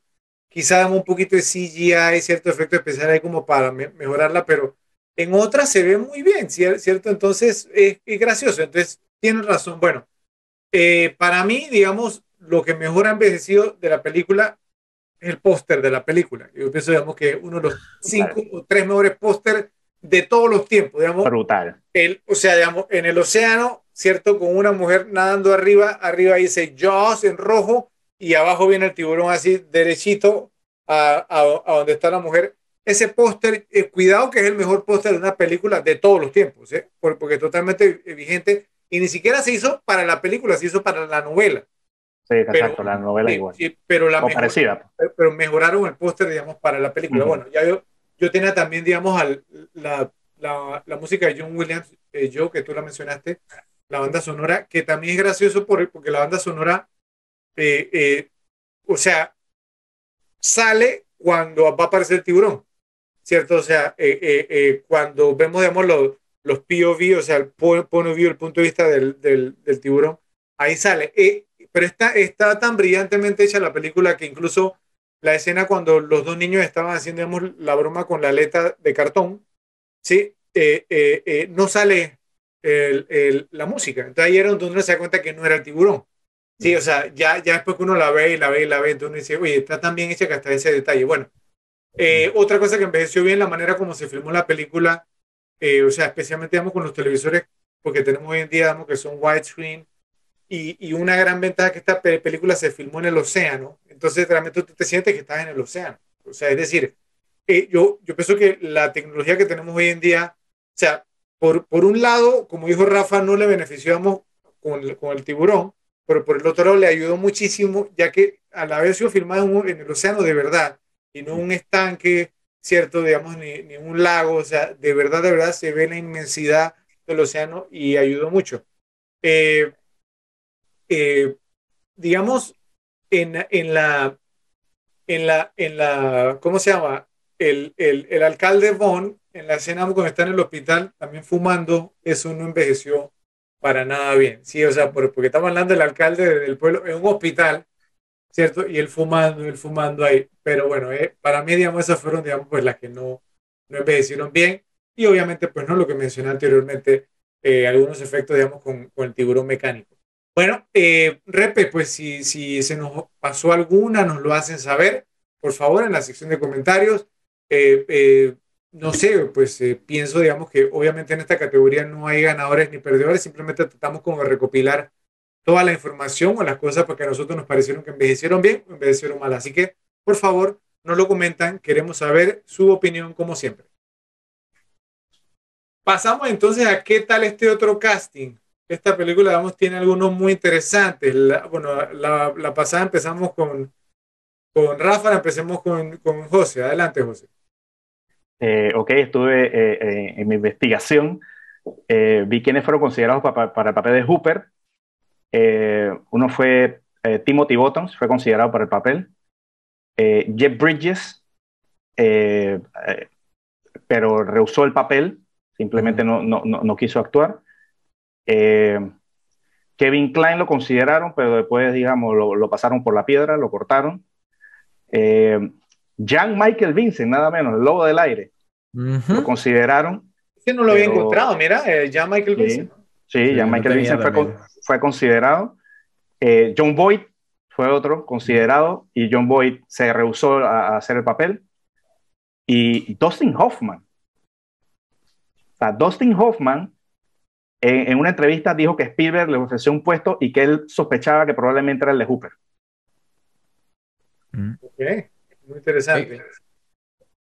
¿Qué más Dustin Hoffman hubiese sido un muy buen eh, Hooper. Sí, es que mucho de eso de esa lista me, me gustaba. O sea, Timothy Button me hubiera gustado, Jeff Bridges me hubiera gustado. Eh, eh, es, que, es que Hoffman era, pues, bueno, es de, de, esa generación que hablábamos hace un momento de Al Pacino. El, actor studio. que no eran, digamos, como de, de estos good looking guys, sino que ellos estaban ahí por su actuación. Sí, o sea, y, que realmente eran tremendos actores. Sí, yo. Y, y, hay una, y, hay una, y hay una conexión con Dustin Hoffman que después la diremos. Eh, ok. No sé si mencionaste, digamos, eh, eh, si mencionaste a Kevin Klein, ¿sí lo? Sí, correcto. Y, a Joe, y a Joel Gray, el de Cabaret. No, ese no eso no lo tenía en donde, oh, Rafa. Ok, ok, yo tengo por ahí un par. Ese de Jan Michael Vincent sí me pareció súper interesante y me puso a pensar qué tanto hubiese cambiado su carrera, hubiese sido diferente si hubiese tomado el papel de Hooper. Eh, pero, por ejemplo, para Chief Brody, estaba Charlton Heston, que muy conocido por Ben Hur, y de hecho Spielberg no lo quiso porque ya era demasiado popular y era demasiado, demasiado famoso. Y Robert Duvall también fue pensado para el Chief Brody. Sin embargo, él estaba interesado era en, en hacer de Quint. Sí, sí, sí. Y para Quint estaba Sterling Hayden, que Estuvo en The Godfather, en El Padrino. y, fue, la primera, y fue la primera opción de director, sí. sí, sí, sí. que salió en peliculazas como, bueno, El Padrino, dijiste El Padrino, salió en The Killing. Y, o sea, eh, sí, sí, un actorazo. En el, en el Padrino, eh, Sterling Hayden, para los que no saben, hace papel de McCloskey, de, McCloskey sí, el, el, policía, uno de los dos corrupto. que mata eh, Michael Corleone en el, en el ah, restaurante. Salió en The Killing y también salió en Doctor Strange. Sí, también. también sí. Mm, no sé. Mira. ¿Y, a, quién más tienes, Rafa? Esos son los, los que tengo eh, fuera de los que ya había mencionado yo. Ok, bueno, yo sí tengo uno más y agregarle un, algo a lo que dijo Rafa. Eh, Lee Marvin fue considerado también para el papel de Quint. Eh, eso no, no, lo escuché que se mencionara. Y efectivamente, Charlton Heston, él quería el rol, ¿cierto?, de, de, de, de, Brody. Pero entonces Steven Spielberg, o sea, aparte, como dijo Rafa, de que lo consideraba, digamos, como muy famoso también, digamos, lo consideraba como, como, una presencia muy viril, ¿cierto? Muy varonil, porque Heston, digamos, pues era este tipo que le gustaba como comerse la, la, la pantalla, ¿cierto? O sea, siempre era, o sea, ¿no? como el, eh, como el, el alfa, ¿sí? Eh, digamos, en su película, y, y, Spielberg, él pensaba pues que no encajaba bien con el papel, precisamente por las cosas que mencionamos al inicio, que sí traía a Roy Scheider al rol. O sea, que como una vulnerabilidad, ¿cierto? O sea, pues que, que, que o sea, es que él era, el, el, personaje era de Nueva York, ¿cierto? Y obviamente Scheider, o sea, le trajo, digamos, como ese New York feeling, sí, digamos, obviamente al personaje, pero, pero no fue un tema, digamos, que él era un, macho man, sí, vamos a entender, o sea, eh, eh, que él iba a salvar el día, no, era un, era un, era un tipo vulnerable, ¿cierto? Era un tipo, digamos, pues, vuelvo y repito, le tenía miedo al agua, tenía sus fallas, o sea, era un, era un héroe digamos, o sea, pues con, con sus fallas. Entonces, ve, veo más a que hubiera querido hacer, o sea, hacer, ese papel. Veo más a Charlton Heston haciendo de Quint. Sí, también, también. Eso es lo que yo, yo pensaba también, por, porque Quint tenía esa personalidad, digamos, como claro, claro, claro. abrumadora, ¿sí? o sea, avasalladora. Pero bueno, eh, eh, si conocen, digamos, repes de, de, de algún otro, o sea, no, eh, eh personaje, digamos, pues que, que, sonó por ahí o actor que sonó para ser uno de los tres personajes u otro papel en la película, entonces nos lo hacen saber también en la sección de comentarios. Eh, si, si, omitimos a alguien, pues eh, por favor, nos lo dicen. Bueno, pasamos entonces a eh, quién fue el roba escenas de esta película. Vamos a ver quién se robó escenas. Esto tiene, tiene que ver, hago la aclaración nuevamente, con un un actor o actriz, ¿cierto? Que no fue, no fuese uno de los principales en la película, pero cuando estuvo en pantalla, aunque hace un periodo de, de, tiempo corto, eh, pues se robó la escena. Y, ah, bueno, y de paso, Bruce no puede competir, ¿eh? desde ya les digo. No, no, no, porque es principal. ok. O the, the, white turd, como le decían también a Bruce. the great white turd. Exactamente. Entonces, bueno, yo tengo, yo tengo dos robo escenas. Para mí, definitivamente, el mayor robo escenas fue el alcalde Larry Vaughn. Personaje completamente obtuso, metalizado, desesperante, pero que siempre lo vas a recordar y te cae bien. O sea, las intervenciones del alcalde siempre son esperadas y más cuando ya las has visto. Entonces, para mí ese es el robo escenas principal y le doy una mención honorable a Chrissy Watkins, la primera víctima del tiburón. Ok, y, pero bueno, no por su, por su actuación o por, su por sus Exactamente, ah, exactamente. Me, es, es, increíble las cosas que podía no ver en, en, en nuestra época de infancia y no estaban censuradas esta película PG-13, o sea, PG-13, imagínense. Y muere un niño. Con brazos, muchos, cabezas, sangre por ahí, muerto, muerto verlas. debajo del agua. ¿Qué, tiempo los, ¿Qué tiempo los 70, no? ok, eh, eh, yo obviamente estoy también con Bond, pero tengo, digamos, una mención honorífica. Digamos que no hizo eh, no tuvo, digamos, una gran participación, pero, pero su poca participación me, parece que le hizo bien, no sobreactuó ni, ni fue mal actor. Y fue Jeffrey Kramer quien hizo el, quien hizo el papel del de, alguacil eh, Hendrix. Eh, me parece que, que al, no haber, digamos, que, que aparte de, de, de Von, nadie tan claro, me parece que él en, su poco papel así medio de tonto y del ayudante, o sea, no tonto, sino que del ayudante del pueblo que no pasa nada, me parece que lo hizo muy bien. Ok. yo, yo a ese lo, lo, tengo como candidato a otra categoría, te vas a caer para atrás, pero bueno, hay una categoría que es como al revés de esto. Pero, bueno, Yo, sí estoy totalmente de acuerdo que Murray Hamilton haciendo el papel del alcalde Bond, ¿no? Se robó totalmente el show, o sea, digamos, con, o sea, eh, de, hasta la manera, digamos, como lo vestían, que tenía un traje, digamos, con unos, unos pequeños anclas.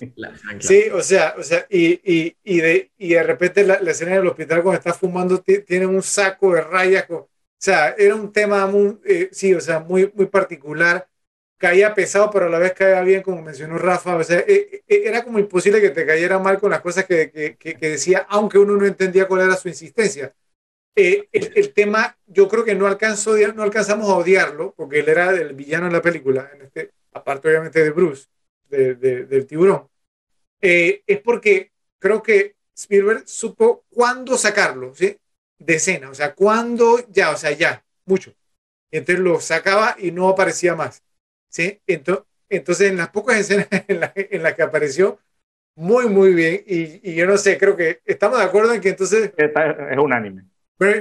unánime totalmente se fue el robo escena de esta película. Me imagino, pues no, los repes, o sea, usted, algunos de ustedes pensarán pues que al, no sé, la, la señora Kinder, sí, dándole su, su, su, su, su cachetada, digamos, a Brody, o, o, no sé, a lo mejor uno de los hijos de Brody, ¿cierto? O, o algún, otro, algún otro, digamos, personaje que no hemos saltado, no lo hacen saber en la sección de comentarios, por favor, pero para nosotros, digamos, entonces, el alcalde Bond, interpretado por Mary Hamilton, entonces, pues, la, es el roba escena de la película Jones.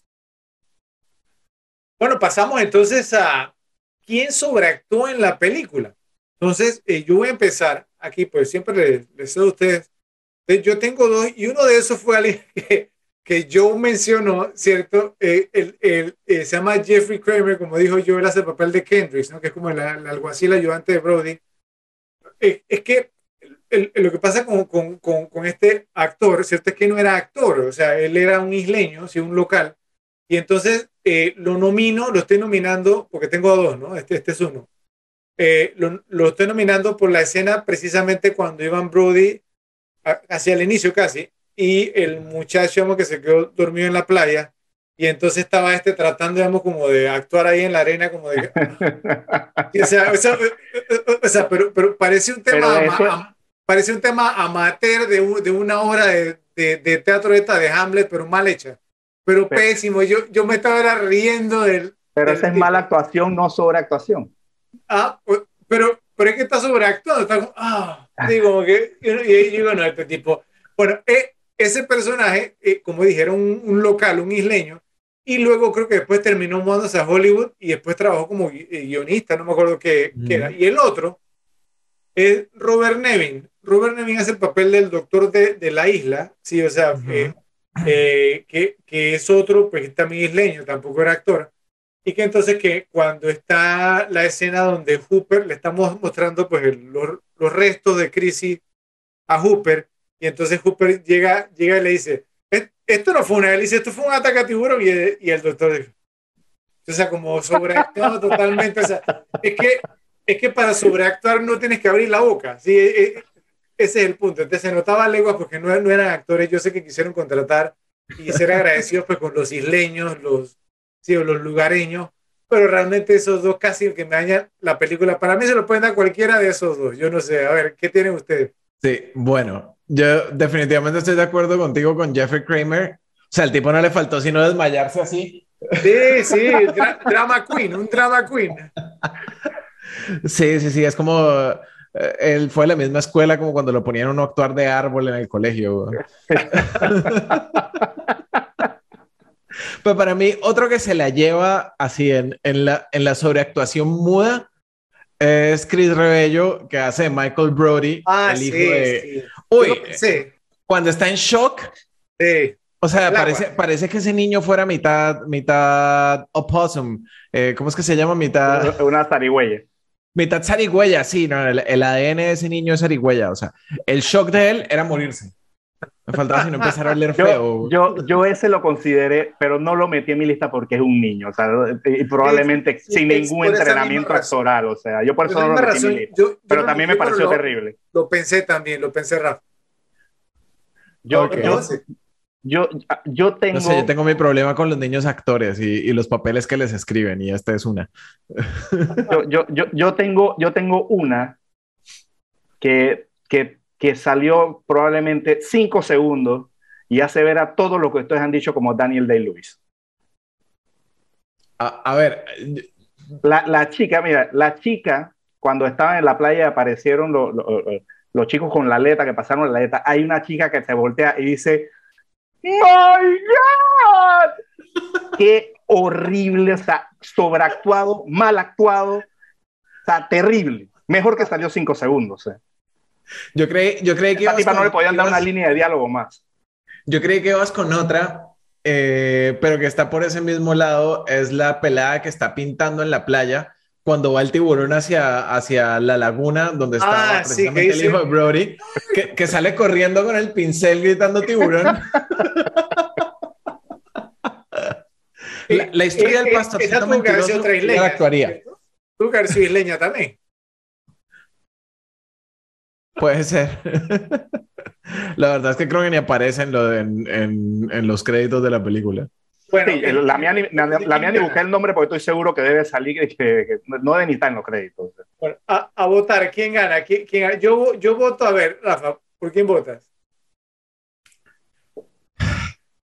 A ver, si, estamos, si, si le estamos dando el, el pase a, a Michael Brody, pues definitivamente tendría que ser, tendría que ser Kramer.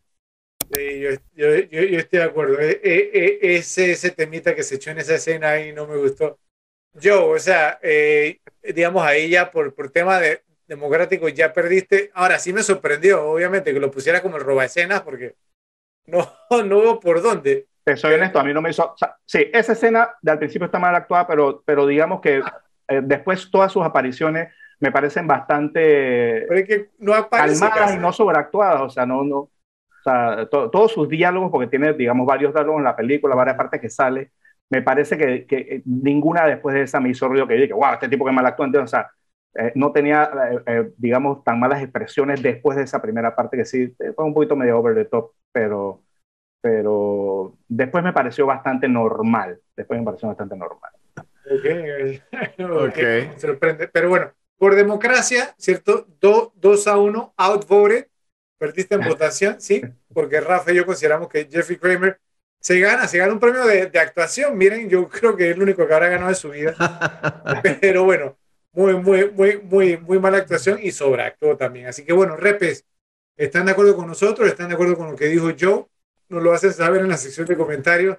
Eh, pues Jeffrey Kramer ganó esta categoría, así que estamos esperando entonces sus opiniones. Pasamos entonces ahorita a la siguiente categoría, ¿sí? Que es, ¿cómo es que se llama ese actor? Esta, digamos, está un poco difícil, ¿no? ¿Cierto? Porque una película un poco antigua.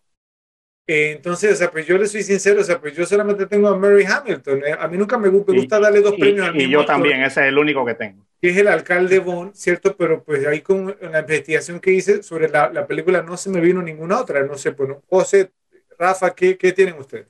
Yo, solo tengo a, yo solo tengo a Murray Hamilton. Obviamente que en antes les dije que tenía una conexión con... Jeffrey Kramer, eh, tú tienes una conexión. ¿Cómo? Tienes una conexión con Jeffrey Kramer. No. antes dije que tenía una conexión con Dustin Hoffman y él fue Mr. Robinson en el graduado. Ah. ¿Ok? El, digamos, el cornudo de la película. ¿Era él? Era él. Y, salió, eh, y, salió también en otra película que me gusta mucho, digamos, un papel pequeño que se llama Anatomy of a Murder, Anatomía de un crimen de Otto Preminger, haciendo un papel, haciendo el, el, papel de él se llamaba al, Paquet, Alphonse Paquet se llama esa película. Mm. Ok. Rafa, ¿encontraste a alguien, digamos, es, que es difícil, no, sé, cuando las películas son, son tan antiguas, uno, uno no, no sabe en qué momento llegan los, los, los actores ahí, ahí, no, digamos, yo a a, Mary Hamilton, ahora me sé el nombre porque lo busqué, sí, pero para mí siempre había sido como el alcalde de, de, Amity. Sí, sí ustedes, ustedes saben que, por ejemplo, yo siempre le doy la oportunidad y veo como el contexto del momento en el que estaban y aún así, es que también, también creo que eh, esta película tenía un cast que ya era bastante mayor, entonces salieron de, de circulación rápidamente fuera pues de, de los tres personajes principales era, era muy basado en los personajes principales. Había poca participación. Por eso es bien difícil, digamos, encontrar al, al, al sea, a la robescena, ¿no? Sí, sí, sí. Pero bueno, Entonces, eh, bueno, por, por default, ¿no? ¿Cierto? Gana Mary Hamilton. Eh, obviamente, esto, esto, es una categoría, digamos, pues que nos gusta hacer, pero a veces, digamos, es difícil, especialmente en una película como esta, donde, o sea, pues, ¿no? Como, como que se extendió, digamos, entonces el proceso de filmación, entonces optaron, digamos, pues por contratar a algunos isleños. Entonces, pues, habrá algunos, digamos, que los recordamos solamente por esta película y Mary Hamilton en el papel del alcalde Vaughn es uno de esos. Si se nos pasó alguien, ¿cierto? nos lo hacen saber. Eh, si, si creen pues, que la que hizo el papel de la esposa de, Brody, que de paso era esposa de uno de los ejecutivos digamos, del, estudio, la primera persona que fue digamos, contratada, la primera actriz que fue contratada en su papel digamos, para esta película, nos lo hacen saber. Y que trascendió las otras películas de tiburón, que actuó en, creo que en las tres primeras. Eh, sí, que ya, no, no, eh, actuó en la primera, la segunda y la cuarta. La tercera es ah, una basofia que, bueno, y la cuarta también, ¿no? Ya hablaremos un poquito acerca de eso. Pero bueno, queremos saber de ustedes, repes, denos su opinión. Los esperamos. Y bueno, pasamos entonces al siguiente, eh, a la siguiente categoría que son los datos medio googleados. Yo creo que de las películas que hemos hecho, esta es la que tiene más datos medio googleados que yo he encontrado. Es un tema, es decir, tiene, muchísimo, son tantos, digamos, que yo, si me lo permiten, yo voy a dar un par, después se las lanzo a ustedes y regreso, digamos, entonces para dar algunos más, ¿ok? Entonces, aquí vamos. Dale. Ok. Primero que todo, el personaje de Quint originalmente lo iban a presentar sentado, digamos, en un, en un, en un cine, ¿sí? El, y viendo la película Moby Dick. Ah, pues obviamente para pues, las personas que no, no lo saben, Moby Dick fue la primera novela que yo leí de Herman Melville y me marcó, entonces me encanta la novela, más la película no, es con Gregory Peck. ¿sí? Eh, y obviamente el personaje de Quinn está riéndose y ridiculizando lo que está pasando en la película. Entonces Gregory Peck, el actor, digamos, principal que hace el papel del capitán Ahab en Moby Dick, él, a él no le gustó el tema, ¿cierto? Eh, especialmente porque él no quedó muy satisfecho con su actuación en la película. Y sabrá Dios por qué, pero Gregory Peck, un actor, es el dueño de los derechos de la película Moby Dick y se negó a cederlos. Entonces nos perdimos, digamos, de una excelente introducción al personaje de Queen, aunque la manera como se nos lo introducen, digamos, con las uñas así en el tablero o la pizarra o el pizarrón, como le quieran llamar, también fue clásica. Entonces, esa fue una. Eh, la, la otra que les tengo antes de pasársela, Steven Spielberg quería utilizar trípodes, ¿ok? Trípodes y clavarlos en el barco, o sea, en el orca, eh, para filmar las escenas dentro del barco, ¿ok? Entonces, gracias a Dios, gracias a Dios, se le acercó una, una de las personas que estaba, digamos, entonces en, la, en, en el crew, sí, o sea, en, el equipo de filmación y le dijo, brother, tú no puedes clavar los trípodes tú porque si, si, si, lo, si, si está estático así, toda la audiencia se va a marear y todo el mundo, digamos, va a quedar devolviendo la comida o lo poco, digamos, que comieron o lo mucho que comieron cuando ingresaron al teatro, al cine, digamos, a ver la película porque va a ser un mareo. Entonces, gracias a Dios, Steven Spielberg hizo caso y es por eso porque todas las escenas, digamos, dentro del barco son filmadas a mano, ¿cierto? Y el movimiento es natural y es por eso porque se ve, digamos, tan, tan realista, porque realmente, o sea, fue real. Entonces, ustedes se imaginan esta película filmada, digamos, desde la perspectiva del bote, ¿sí? Con los trípodes clavados al, al, al piso del barco. O sea, hubiéramos, o sea, mareados totalmente, o sea, todos... Terrible horrible, hubiera sido horrible. Bueno, ¿qué tienen ustedes? A ver, eh, esta película, una de las cosas que más me gusta son la cantidad de datos medio googleados absurdos que salen o que, o que son altamente cuestionables, pero son divertidísimos. Y, y, uno, de, uno que me encantó definitivamente es que los productores David Brown y Richard Zanuck eh, tenían realmente la idea de conseguir un entrenador de tiburones. ¿Qué? para que un tiburón realmente hiciera. y, por, oh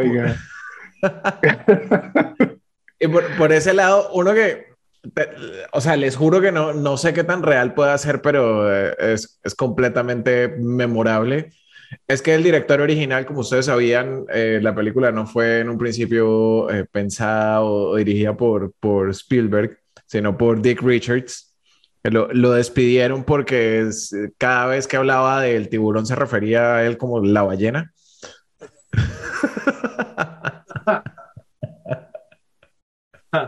Y de hecho, bueno, uno, eh, ustedes mencionaban que Richard Dreyfuss eh,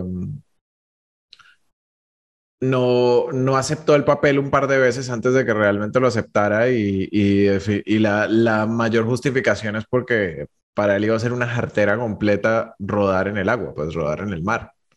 Y entonces por eso no lo quería aceptar, lo convencieron y en efecto para él fue una tortura completa rodar en el mar. ¿Qué tienes tú, Joe? Ok, eh, eh, voy a disparar un par también. Eh, digamos, en la, en, en, la escena favorita de Fred, ¿no? Cuando Robert Shaw está haciendo su diálogo, su diálogo del el, USS Indianapolis. El, el, primer día del rodaje de esa escena estaba, pero hasta las trancas en licor, estaba borracho. ¿Ok? incluso en la película sale una escena que él está tomando una taza, lo que estaba tomando era whisky ahí, mientras estaban filmando. Al día siguiente, le dijo Spielberg de que no me acuerdo, pero ni nada de lo que dije ayer, discúlpame, pero creo que vamos a tener que hacer una, una retoma. Y la hicieron efectivamente.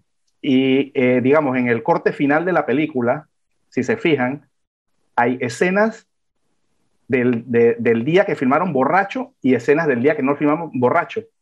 Y si le pones mucha atención, te puedes dar cuenta cuando está borracho porque es cuando tiene los ojos llorosos.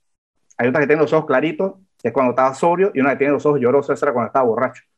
Todo eso quedó en, la en, en el corte final de la película.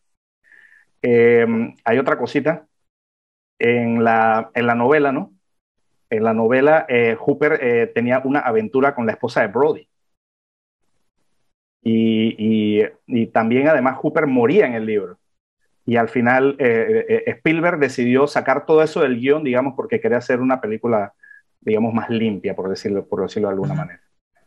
Sí, efectivamente, pues es uno de los puntos, digamos, más importantes que tenía yo, José, digamos, o sea, pues no, de que la, en, la, en, la, en la novela, ¿cierto? o sea, la esposa de Brody, digamos, obviamente tenía, digamos, entonces un, un, amorío con, con Hooper, porque eh, en la novela, el hermano de Hooper había sido novio de la esposa de Brody, ¿sí? Entonces, o sea, se, se conocían. Obviamente en la, en la, película simplemente comparten como, como, esa escena, digamos, ahí en la, en, la casa. Bueno, eh, realmente otra cosa que descubrí fue que en la escena, digamos, que tiene Ralphie detrás, o sea, pues no que el final cuando explota el tiburón, Spielberg no estuvo en el, en el set en, ese, en ese momento, eh, ya que él dejó, digamos, como al, asistente, al director asistente, eh, digamos, que filmara esa escena porque como se extendió tanto la filmación, entonces a llegó un rumor de que le iban a hacer una broma un poco pesada el último día de filmación, entonces, como, decimos, eh, cogió brisa, ¿cierto? Y se fue, no le dio oportunidad y dijo, encárgate tú, y bueno, dejó a todo el mundo, digamos, entonces sí, con las ganas, digamos, de hacerle la broma, hacerle su maldad. Entonces Spielberg siempre gana, ¿no? Siempre había una manera de ganar. Eh, bueno, eh, otra. El, el eh, cuando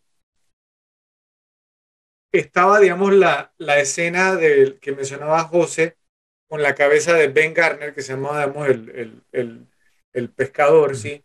Que de paso, Ben Garner, o sea, en la película, sea, el, el, actor que hizo el papel de Ben Garner, realmente fue e, ese actor, e, e, esa persona fue la inspiración para el personaje de Quint. ¿Sí? Eh, es decir, o sea, él era el, el Quint en la vida real. Eh, eh, y él tiene, digamos, o pues un par de líneas, digamos, un, papel, digamos, muy, muy pequeño, pero entonces lo inmortalizaron, digamos, con su cabeza, que la cabeza de él, obviamente, es la que sale, digamos, en ese momento. Cuando se filmó ese momento, entonces eh, eh, Steven Spielberg dijo, o sea, pues que él, o sea, como no había mostrado al tiburón, ah, la cabeza sale antes que el tiburón, ¿sí? Y entonces Spielberg dijo, o sea, pues que el momento, digamos, más impactante para la escena fue la cabeza. La escena, digamos, entonces, cuando el tiburón sale por primera vez y se le muestra, digamos, entonces a Brody cuando está con la carnada, que la hemos mencionado un par de veces, no tuvo, digamos, o sea, tanto impacto en la audiencia porque Spielberg dijo, cuando quieres asustar a la audiencia solamente tienes una buena, una oportunidad para, digamos, entonces un jump scare, ¿sí? digamos, como un, un susto de verdad. De ahí en adelante ya ellos están esperando que tú los asustes. Entonces, ese es un temita. Eh, Robert Shaw, torturó a Richard Dreyfuss durante toda la filmación, toda la filmación, le hizo bullying, eh, lo retó, digamos, obviamente que se subiera, al, al mastil, que, que, le dice, ¿no? Sí, o sea, y que se lanzara, digamos, de, de, de, ahí al agua, ¿cierto? Le decía cobarde, le decía gallina, al punto que Steven Spielberg tuvo que decirle, hey, Robert, córtala, córtala, porque mira que ya... Este, pero es gracioso porque yo vi una entrevista después, años después, sí, ya Dreyfus, como viejito, como le llama Rafa, entonces, eh, creo que pues está, está era como el aniversario de la muerte de Robert Shaw, y entonces como que la hija se presentó o habló en el programa y a Dreyfus se le salieron las lágrimas que lo extrañaba, pero es raro porque pues, en el set de filmación realmente no se llevaban bien y Robert Shaw lo torturó. Algo muy interesante que encontré también, eh, un análisis de la película, ¿no? que establece que en el film, o la película cuenta digamos, con tres diferentes formas o expone tres diferentes formas de abordar un obstáculo para superarlo la ciencia, que es representada por Matt Hooper, el personaje de Richard Dreyfuss, el espiritualismo, ¿sí? obviamente, eh, que es representado por el capitán Quinn, el personaje de Robert Shaw, y el hombre común, el hombre del diario, representado por Martin Brody, obviamente el personaje de Roy Scheider. Y al final, el hombre común es el que gana, porque es el que termina matando al tiburón. Eh, finalmente, eh, Lee, Lee, Fierro, que es la señora Kinder, eh, ella pues no era actriz tampoco, ella era una lugareña, ¿cierto? Era isleña. Entonces la escena donde ella le mete la cachetada, digamos, a, a, Roy Scheider, ¿cierto? Al, al, jefe Brody, ella no, simplemente no sabía cómo hacer una cachetada actuada para el cine. Bueno, tuvieron que hacer 17 tomas y las 17 tomas fueron cachetadas y bofetadas de verdad.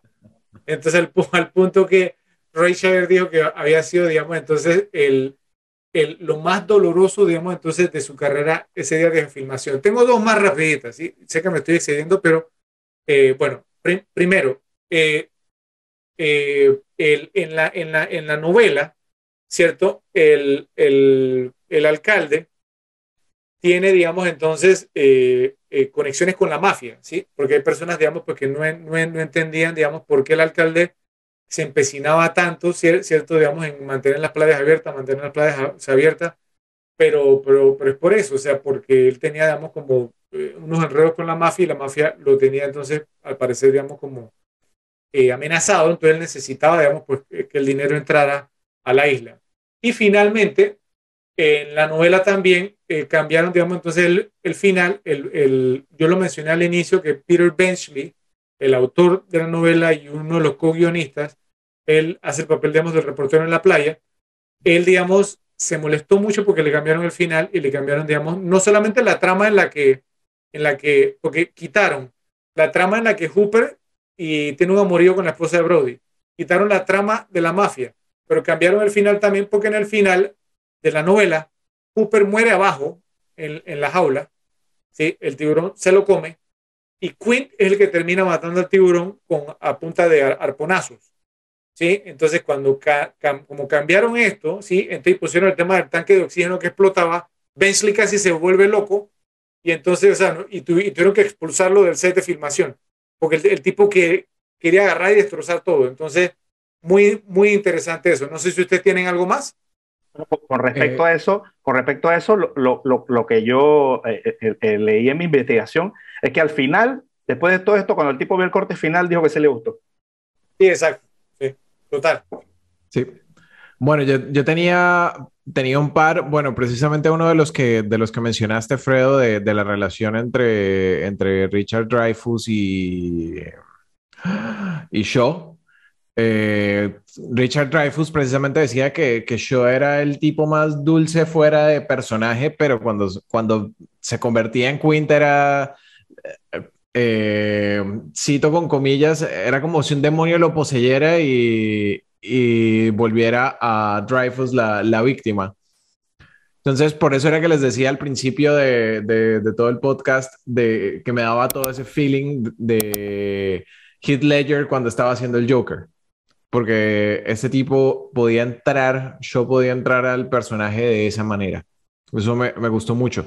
Y eh, tanto que hemos hablado de no mostrar el tiburón y todos los recursos que tuvieron que utilizar para, para poder crear esa tensión y poder crear el, el monstruo sin el monstruo. eh, cuando precisamente en la escena donde Chrissy muere, eh, una de las formas, uno de los recursos para simular el ataque es que a Chrissy la estaban, algo la, la lava y la hundía.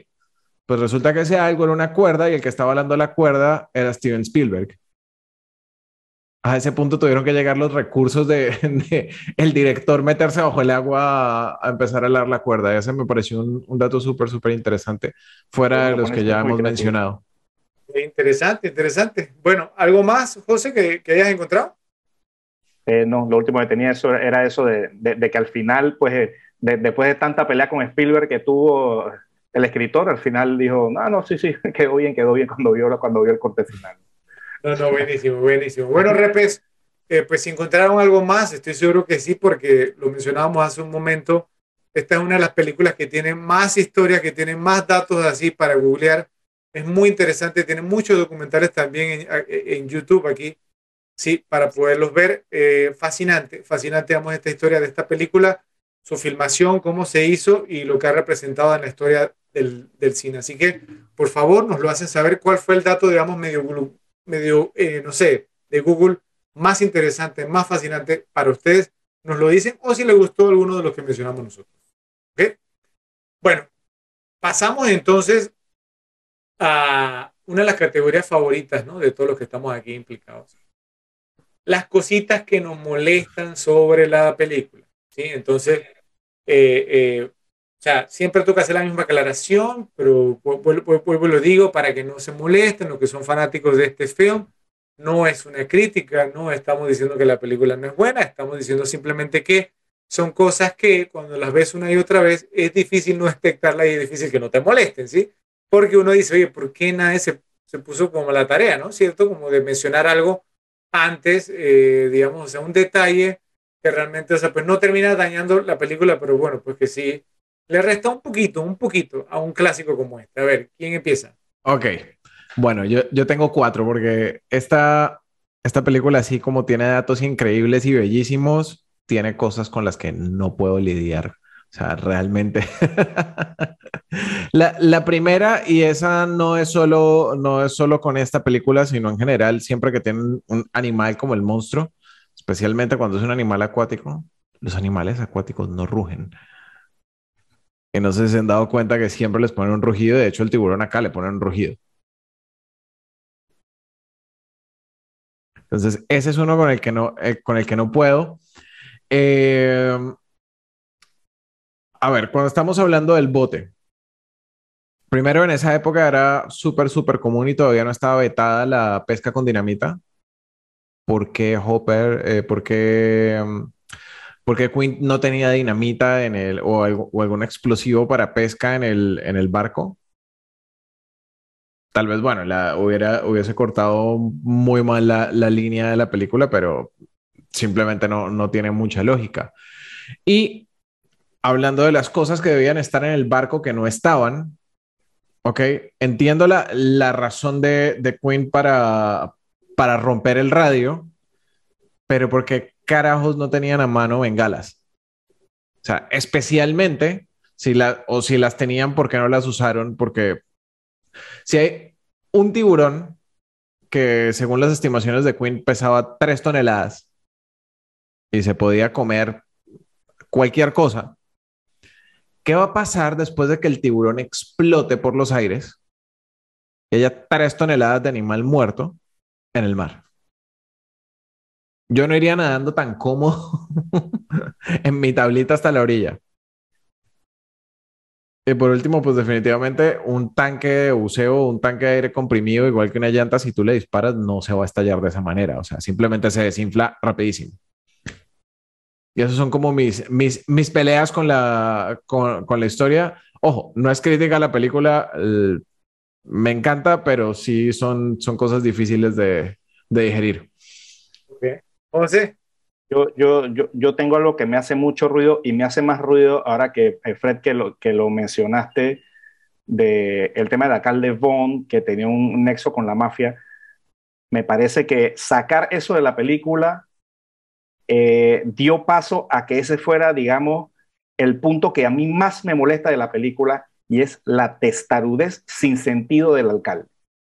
o sea, si tú no dices, si tú no dices que él tiene un nexo con la mafia, todo su actuar es absolutamente increíble, sin sentido e, e ilógico. O sea, nadie en, sus cinco sentidos le van a dar una prueba de que hay dos, tres personas muertas que expertos dicen que es un tiburón y sabes que no me importa que venga todo el mundo para el 4 de julio y no importa que se coma 15, 20, o sea, ese actuar me hace demasiado ruido si no tiene una explicación. Y al cortar eso me parece que fue un fallo terrible.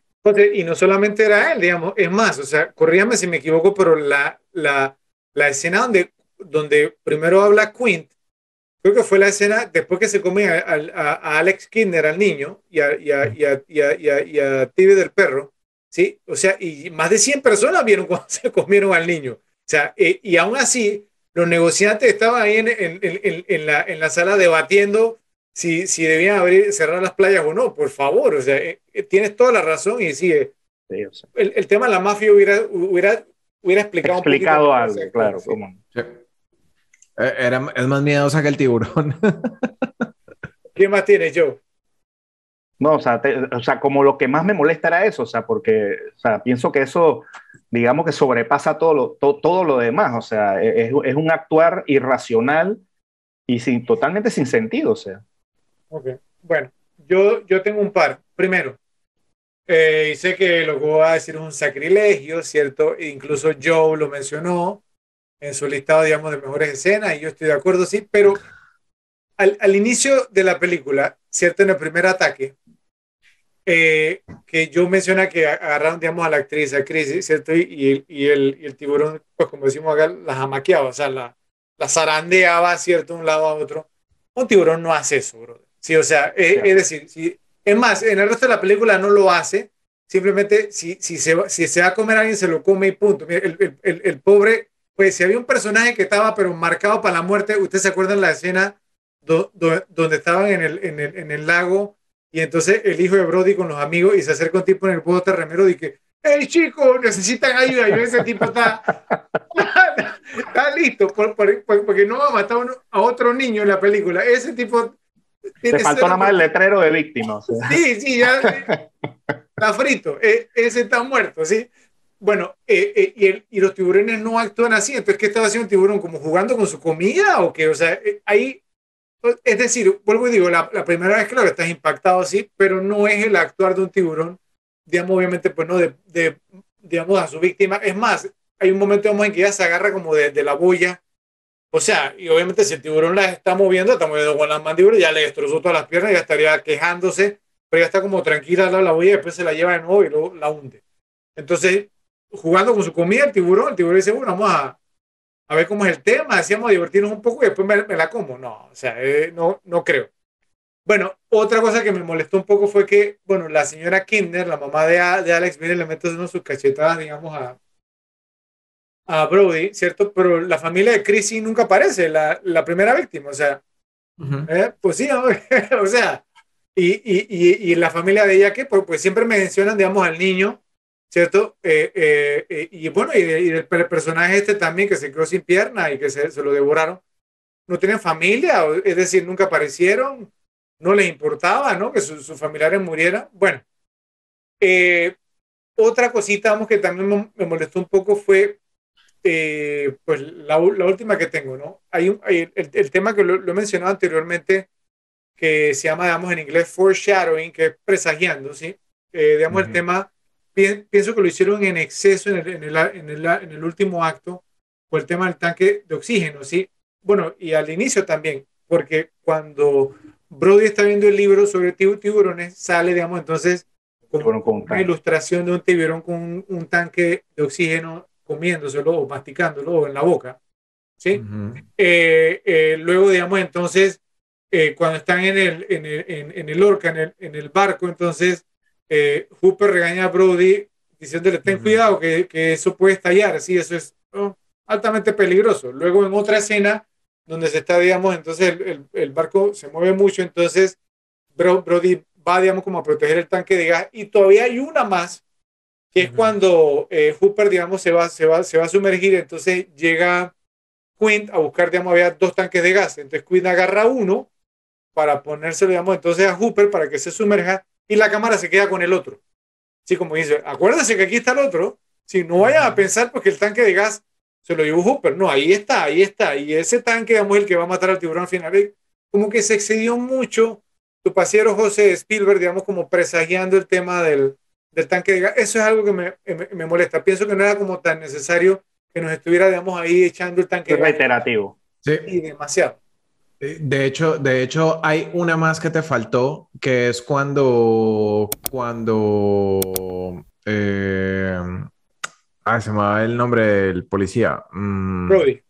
Brody. De Brody, cuando Brody va a desamarrar algo, que creo que es la primera vez que, que el tiburón muerde el anzuelo Ahí cuando y desamarra por accidente. Hooper, ¿eh?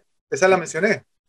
Ah, ok, entonces dale, no, no, ahí, no Ahí Hooper lo regaña y después Quinn se, se le hace cabrón y le dice, cuando, si no sabes qué... Pregúntame qué es amarrar, pregúntame, cuál es amarrar. Sí, sí.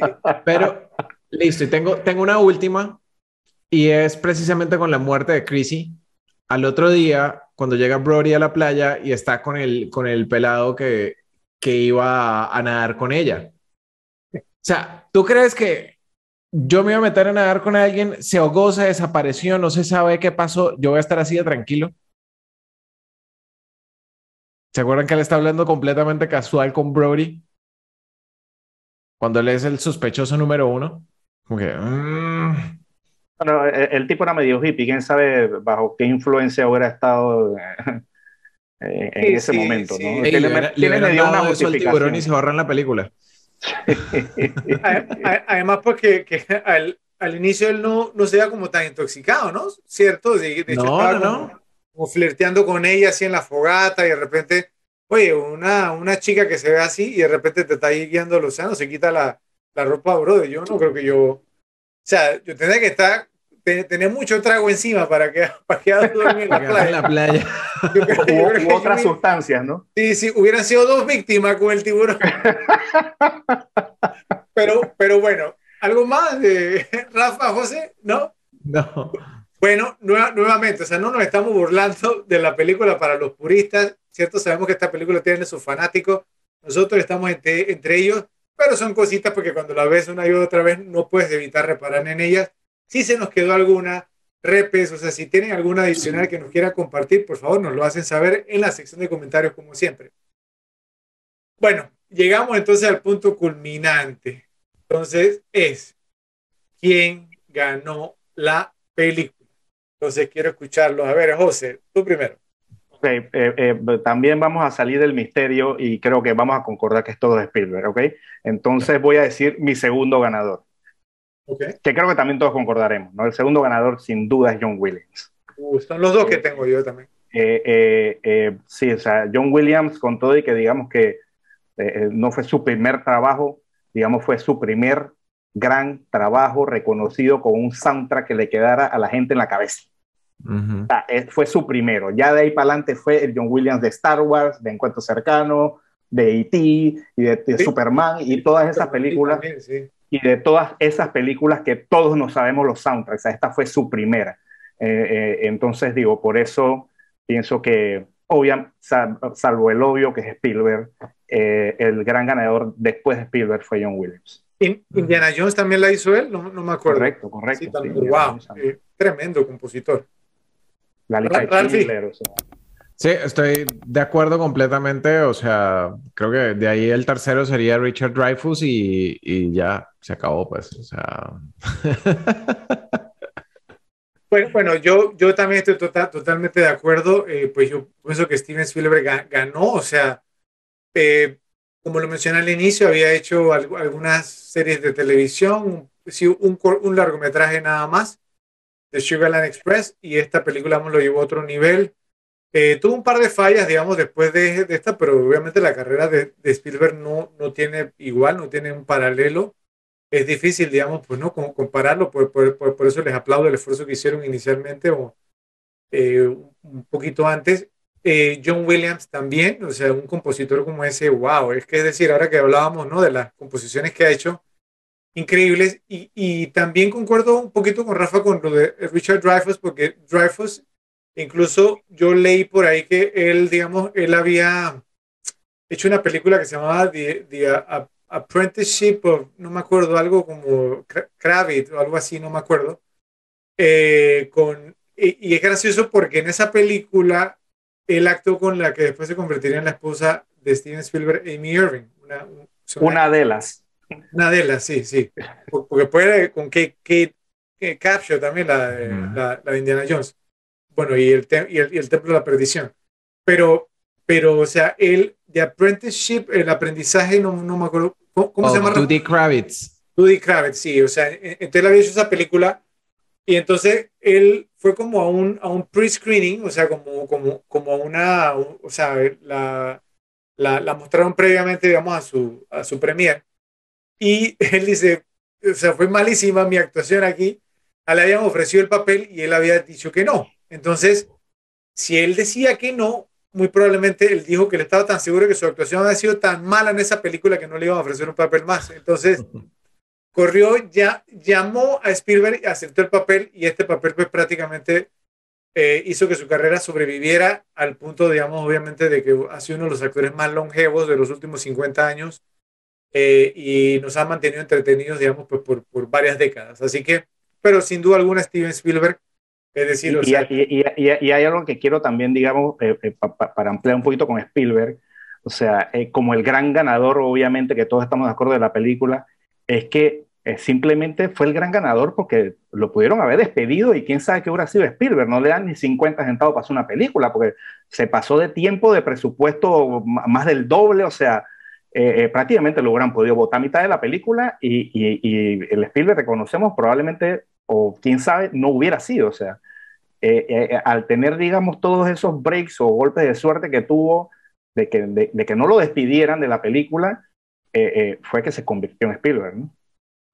Así es, así es. Entonces, bueno, Steven Spielberg, el ganador de la película, no sé pues, si hay algo más que, quiera, que, que, quieres agregar, Rafa, acerca no, de Jones. No, no, no. No, la verdad no. Ok. José. Listo. Cuando un tiburón asesino desata el caos en una comunidad costera de Long Island, depende de un sheriff local, un biólogo marino y un viejo marino para cazar a la bestia. Es un caluroso verano en Amity Island, una pequeña comunidad cuyo negocio principal son sus playas. Esta fue la descripción para el lanzamiento teatral de la película Jaws. Tiburón puede ser una parábola ambiental, una fábula sobre la codicia humana, un documento sobre la muerte del pequeño pueblo de Nueva Inglaterra y el pescador de Nueva Inglaterra, una película de terror y una sátira, o incluso una condena sobre la posible inconveniencia de los hechos. Los esperamos en el próximo episodio de Las Repetibles, porque hay películas para ver y disfrutar una y otra vez. Muchas gracias.